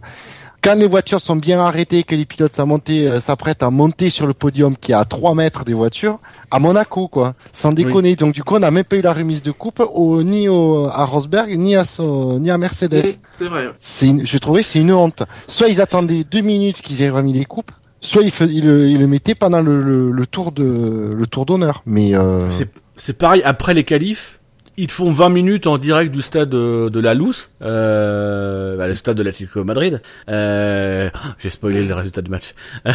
Donc, ils font ils font 20, 20 minutes euh, de décrocher pour revenir sur la F1. Ils pouvaient pas juste garder l'antenne 10 minutes et attendre pour nous faire le, direct super important dans un stade vide euh, 6 heures avant le début du match quoi. Non, c'est il fallait impérativement c'était priorité au direct, il fallait aller parce qu'il y avait un grain de un grain d'herbe qui poussait et il fallait regarder parce que c'est important. non mais ça, non mais veux, ça, ça me gêne pas. Ce qui me gêne, c'est quand la promotion pour un autre événement euh, elle vient carrément euh, gêner, euh, perturber la diffusion de l'événement en direct. C'est ça moi qui me qui m'embête surtout. Et Fab est de retour, la vessie vide. Oui. Bravo Fab. Tout ce qui a été dit, écoutez, tout ce qui a été dit est faux. Ah si, t'as raté un grand moment. tu Parce que. Dino, parce que Dino, Non non, on lui dit rien. Lui- on lui dit rien. Faut qu'il Ah, réécoute le si, Il podcast. écoutera- Non, non, non. Il écoutera l'émission. ok. Bah, c'est une habitude. Moi, je, je découvre souvent des morceaux. Euh, Non, mais honnêtement, réécoute-la pour rien que pour ça. D'accord. Ah vas-y Bûcher, fais-toi plaisir. Vas-y, vas-y dis-nous. Non, non, non, je te découvre. Euh, donc, ben non, mais en fait, moi, mon drive through c'était Canal Plus aussi. Ah, Bah, Pourquoi c'est pas grave, chargeons la mule. chargeons la Ah non, mais c'est vrai. Enfin, c'était, c'était. Enfin, je, veux dire, je peux comprendre. euh, je peux comprendre certaines choses. Quand vraiment il y a une proximité euh, inextricable de deux événements, mais là. euh, c'était il y avait vraiment aucun intérêt. En plus bon quand euh, voilà l'intervention des deux euh, qui étaient dans ce stade vide effectivement elle a quand même pas apporté grand chose au journalisme sportif mondial. Euh, donc je pense que ça aurait été quand même plus intéressant de nous passer la- l'après Grand Prix euh, qui pouvait lui revêtir une certaine une certaine forme d'intérêt. Surtout quand tu veux je sais pas quand t'es Canal Plus que tu veux faire monter de la sauce autour d'un feuilleton c'était leur grand leur grand truc l'année dernière quand ils ont acquis les droits de la F1 c'est-à-dire que la F1 c'était un feuilleton bah là tu as de la matière à en faire un feuilleton même si c'est à outrance même si c'est pas forcément toujours euh, proche de la réalité il y avait peut-être moyen d'en faire quelque chose Puis surtout, c'est que ça qui est dommage, c'est que le feuilleton, ils nous l'ont fait. Enfin, le lendemain, toute la c'est séance avant la grille, etc., ils nous l'ont fait. C'est quand même dommage de nous faire un feuilleton alors qu'ils ont été incapables de nous passer le seul moment non romancé, de pure, de pure vérité, de pur instant où on voyait bien que de toute façon Hamilton faisait la tronche et qu'il fallait pas rater la conférence de presse. Et visiblement, il fallait, il fallait effectivement pas, pas rater parce qu'il y avait une, une ambiance tendue. C'est à ce moment-là que, bah, je sais pas, tes mecs de télévision, tu te dis, il y a un truc à montrer, il y a un truc à vivre. Euh, bah, en fait, tu en viens même à te dire, heureusement Canal Plus ne réalise pas les grands prix parce qu'il ferait pire que le réalisateur. C'est-à-dire, il, il te mettrait euh, Tu veux dire qu'il y un aurait plans et sur ben je te mets la femme de machin. Bah. Parce que ça, c'est le mien. Moi, j'ai fait une overdose de pub Rolex. Hein. les vrais ou les fausses? Des fausses, des pubs ou des montres?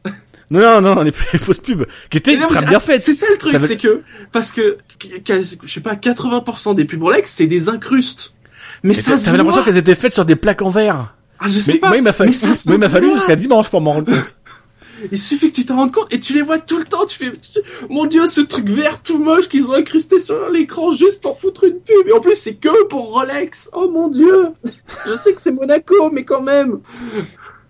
Globalement, si vous êtes allergique à la pub, regardez pas trop la F1. bah oui. Regardez pas le sport, hein. Regardez pas le cyclisme non plus. Oui. Ah, Ah, mais ça, il y a aucun risque. Regardez les fléchettes. Il y a encore que. Et encore que, oui, c'est vrai. Et sinon aussi, quand même, le- la parade des pilotes qui est quand même la plus classe du monde à Monaco. Je veux dire, c'est quand même censé être, le- voilà, le, le Grand Prix classe et tout. Hein. Et non, ils vont sur un camion Mercedes. Alors que même, même je sais pas, C'est en. Espagne, ils, ils ont des, souvent des belles voitures, des belles vieilles voitures pour faire leur défilé de pilotes. Là, non. L'arrière d'un camion. Euh, non, la parade, elle se mais- fait toujours sur un camion. À certes, certains grands prix, c'est déjà arrivé que ça soit pas sur le camion. Eh ben, il y en avait une en Espagne. Il y a, euh, il y a- il y a euh, eu des, il y a eu des défilés avec des voitures, mais je me sens que tout le temps, t'as, t'as au moins un tour avec, euh, avec le camion, ils sont en groupe. Mais c'est pas le samedi, euh, c'est pas le samedi le coup avec les voitures, parce que le, le, le camion, moi je l'ai déjà vu. Mais euh, il y a peut-être les deux, hein. Parce qu'effectivement en Espagne, euh, ils ont d'ailleurs ils ont montré quand la voiture de Vergne devant qui, pouvait pas démarrer, Grosjean qui euh, qui disait c'est encore Vergne qui qui démarre pas, qui est en panne. hein. Donc je pense qu'il doit y avoir les deux. Avec Kimi qui n'est pas venu parce qu'il avait mal au ventre. Moi, je veux bien qu'il ait mal au ventre tous les week-ends. C'est bon, s'il fait ça, y a pas de souci. Généralement, c'est après le, le- le mal de ventre le dimanche matin à Ah tiens, Monaco. Bert, Bert me dit à Montréal, c'est le club Morgan depuis longtemps, qui a pas de camion. Alors c'est peut-être aussi parce qu'on est en Amérique du Nord.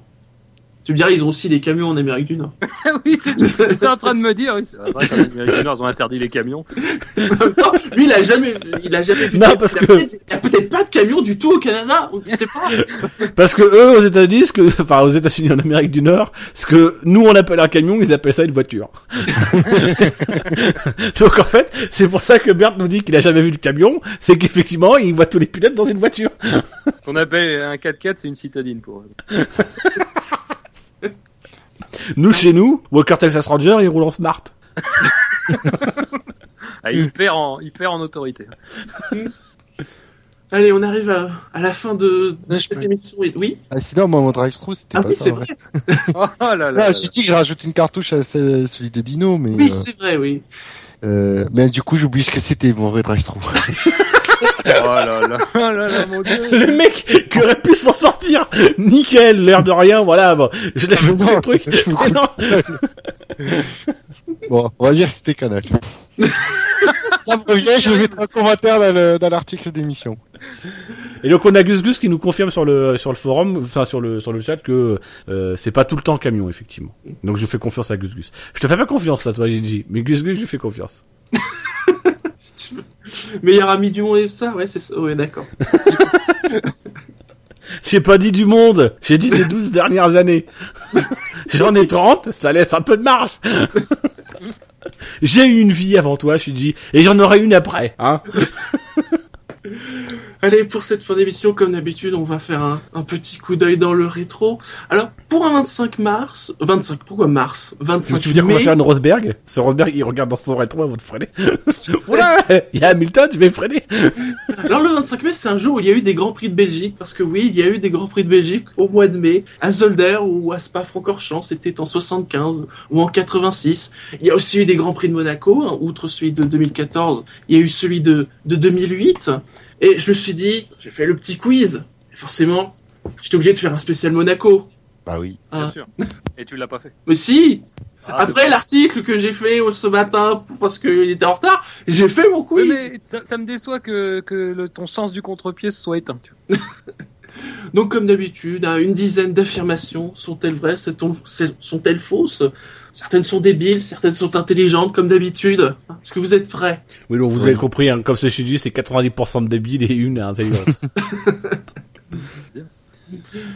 Et on commence par la première affirmation. Donc, c'est sur le Grand Prix de Monaco. Il a été créé en 1929 par Anthony Nuggets, le créateur des nuggets de poulet et des Denver Nuggets.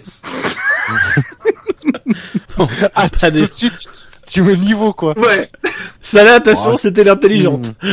J'hé- J'hésite, hein. Mon avis, c'est le bon. piège, celle-ci. Moi, je vais dire Je me demande, est-ce que c'est 1929 Je sais pas. Mais non, il n'y a pas de piège, c'est bien faux, hein, c'est, puisque c'est par Anthony Nogues, qui était fils du président de la SEM de l'époque, Alexandre Nogues. Et d'ailleurs, le virage après l'entrée des stands, c'est-à-dire à peu près le, le dernier virage du circuit, porte le nom d'Anthony Nogues. Et le, le, le, le- je crois que c'est le responsable, le président de, l'automobile club de Monaco et le fils ou le petit-fils de la famille euh, Nogues, Nogues. qui s'est, euh, qui s'est d'ailleurs, euh, enfin, il y a eu un mariage avec le, le- la famille princière.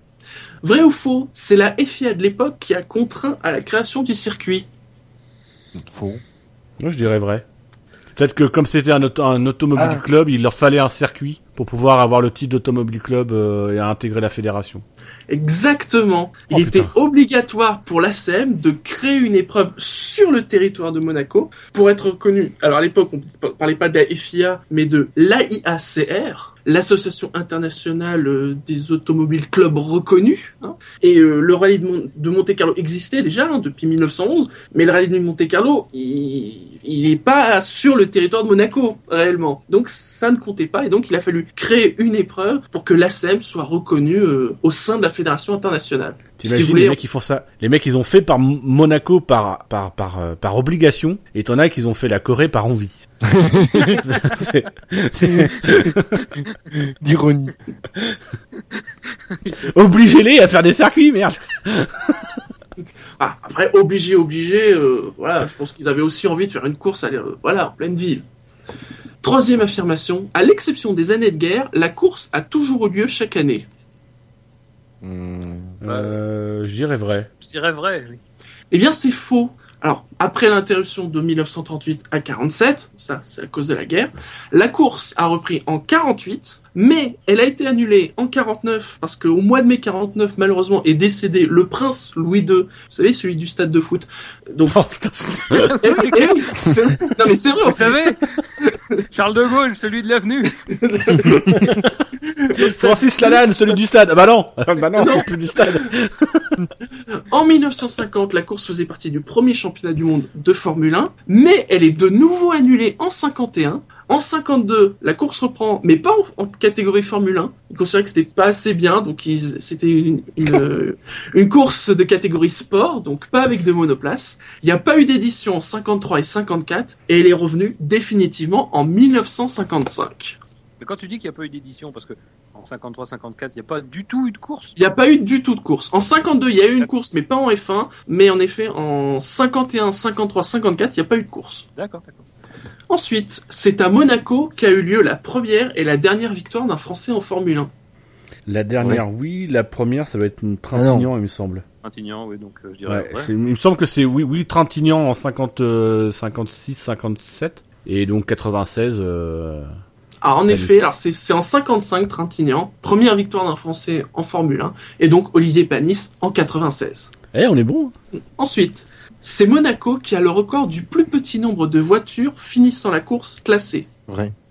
Dino Fab Ah, je dirais faux. C'est tellement évident que Mais ah, je, je me réserve. Il me Bah, semble que euh, y a le, je pense, il me semble que le plus petit c'est, à Monaco ça doit être 4 en Ah ouais. classé 4 ou 5 mais il me semble qu'il y a plus petit encore. Eh bien, c'est vrai, et on peut me dire que c'est vrai deux fois. En 66, il y a quatre pilotes qui marquent des points. Jackie Stewart, Bandini, Graham Hill et Bondurant. Il y a deux qui finissent, mais qui sont pas classés. Le tout sur 20, 20 engagés. Et en 96, justement, hein, l'année de la victoire de Panis, ils ne sont que trois à rejoindre l'arrivée. Panis, vous savez qui avait euh, derrière Panis? Coulthard? Coulthard et euh... Derrière Coulthard, oh c'est dur. Herbert Herbert, exactement. Oh, Il y en a- il a sa défense sous les yeux. Et là, par contre, clair. il y en a- donc, il y en a trois qui rejoignent l'arrivée, il y en a quatre qui ne terminent pas, mais qui sont quand même classés parce qu'ils avaient fait une distance suffisante. Donc 3 et 4. Ensuite, c'est d'occasion, cette semaine, Jack Brabham y a gagné sa dernière victoire en 70. Ça c'est dégueulasse de dire que Jack Brabham c'est d'occasion. Ça c'est faux parce qu'en 70 il a perd au dernier virage et c'est Rint qui gagne. Exactement. Donc en fait, alors c'est Brabham a gagné sa première course à Monaco, mais c'était en 59. Et en effet, ça aurait pu être sa dernière victoire, mais comme l'a très bien dit Fab, il menait la course et il se plante au dernier virage du dernier. C'était très bien dit mais en même temps ça avait un petit peu un, un petit côté euh, c'est faux ton truc à la con là. euh, moi j'ai la vraie réponse. C'était dit un petit peu avec un ton supérieur. Après c'est un ressenti personnel. Non, non, il a bon. Enfin, Je veux pas créer de tension. Ensuite, sur le rocher, Ferrari plus Lotus égale McLaren. Oh non. Ah, attends, Ferrari plus Lotus. Euh, parce que Ferrari, McLaren c'est 15. Ferrari ça doit être euh, 9, 10, 11. Donc Lotus... euh, Ah, Lotus, Ouais, il y a les années, il y a les années Hill. Euh...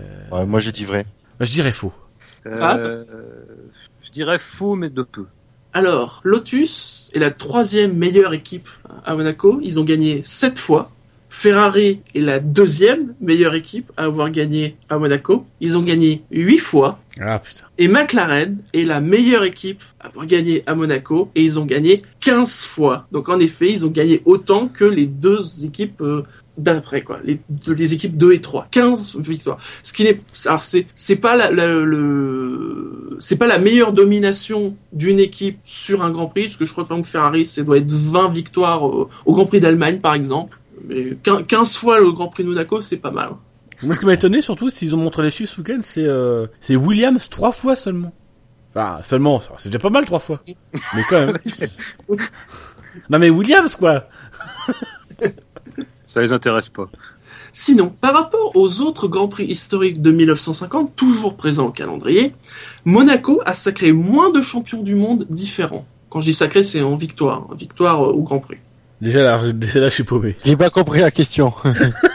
Bienvenue au Par club, rapport- Peter. Par rapport aux autres Grands Prix historiques de 1950, toujours présents, parce que Monaco était là en 1950. Donc euh, il y a le Grand Prix d'Italie, le Grand Prix de Belgique, le Grand Prix d'Allemagne, qui étaient là en 1950, qui sont toujours là. Hein, c'est Ouais. pour avoir des Grands Prix qui ont le même nombre d'éditions, tu comprends? Ouais. Monaco a vu le en vict en nombre de victoires moins de champions du monde que Ah, ces trois autres. D'accord. Moi, j'avais compris oui, sacré champion du monde, donc euh, je me dis c'est bien. Oui, c'est pour ça que je voulais préciser. euh, Le mec sacré au bout de deux grands prix. Non, ça serait oui. ça On d'accord, il y en avait que 6 à l'époque, mais ça fait juste.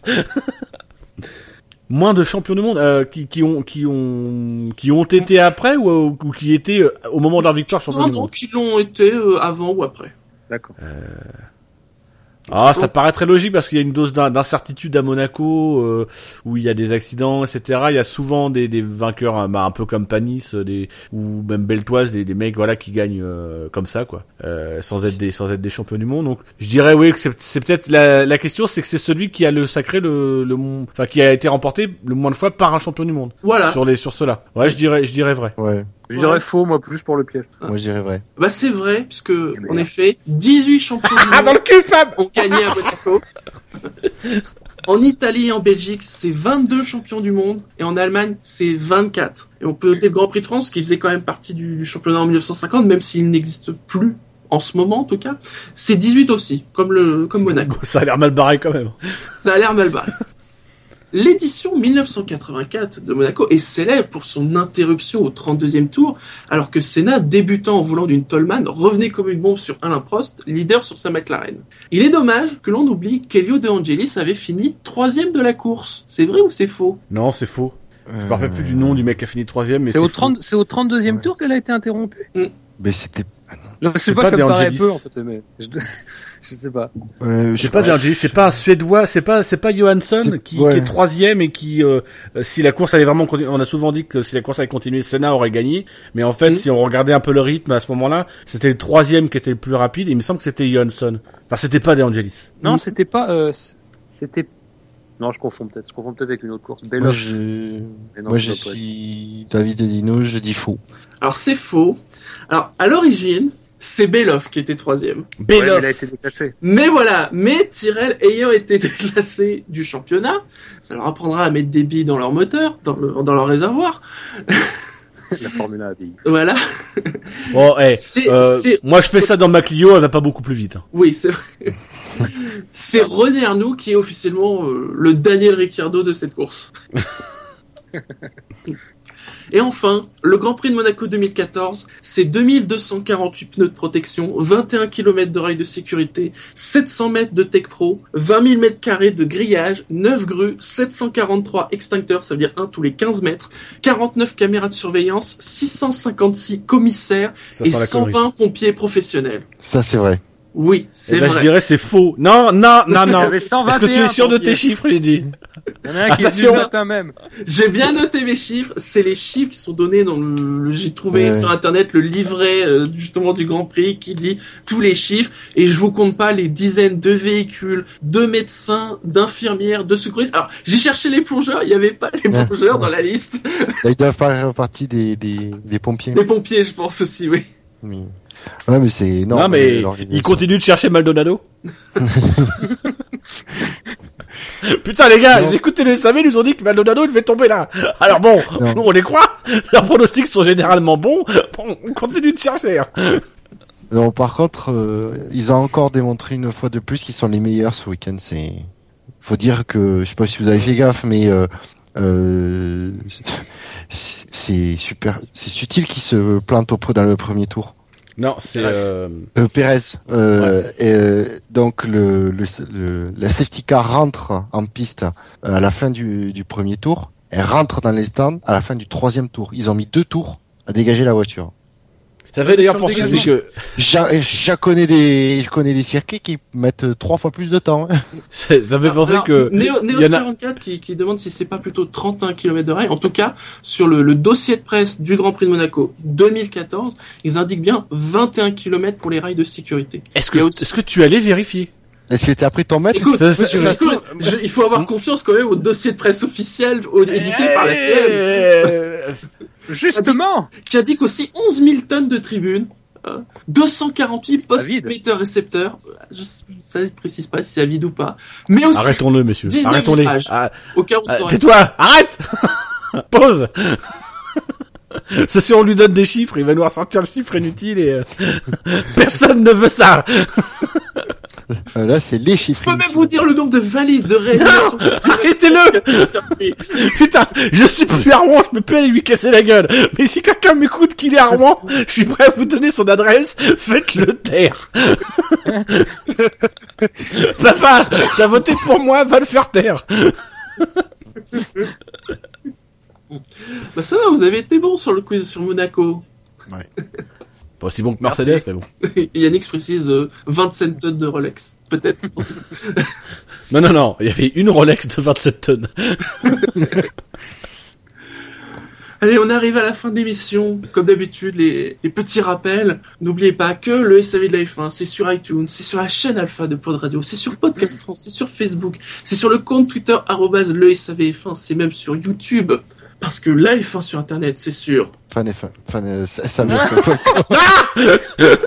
C'est sur savf1.fr, mais 24 heures après. Femme à soudoyer, mais bon.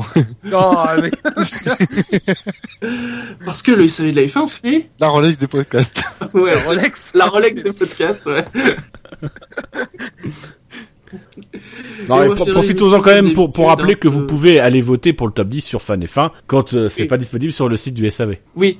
Et accessoirement, aller lire leurs news qui sont écrites euh, par des gens talentueux, pas comme La ailleurs. plupart. Et je ne citerai pas Parce de que le, rédac en chef, euh, pff, tu sais, il a une réputation qui est surcotée. Il fait croire qu'il écrit, mais en fait non, lui il écrit rien. C'est son chien qui écrit tout. C'est le, jour- c'est le journaliste 2.0, ça. Non, c'est le journaliste 02, 0.2. 0.0.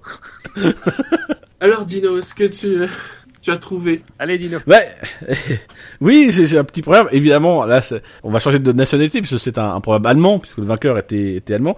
Quoique j'aurais pu chercher un programme monégasque, hein, puisqu'il paraît que c'est son pays natal. Euh... que je sais pas ce qu'on va réussir à dire sur Rosberg s'il gagne en Allemagne, parce que là, il a gagné chez lui. Euh, en Allemagne, euh, bon. Et donc c'est un, un programme allemand, c'est le premier programme que, sur lequel je suis tombé et, et je trouve qu'il correspondait bien à la situation de ce week-end. Attention. Il arrange bien, d'ailleurs, hein, parce qu'il n'avait pas à chercher. Oui. Et c'est le programme suivant. Mieux vaut s'asseoir avec le hibou que voler avec le faucon.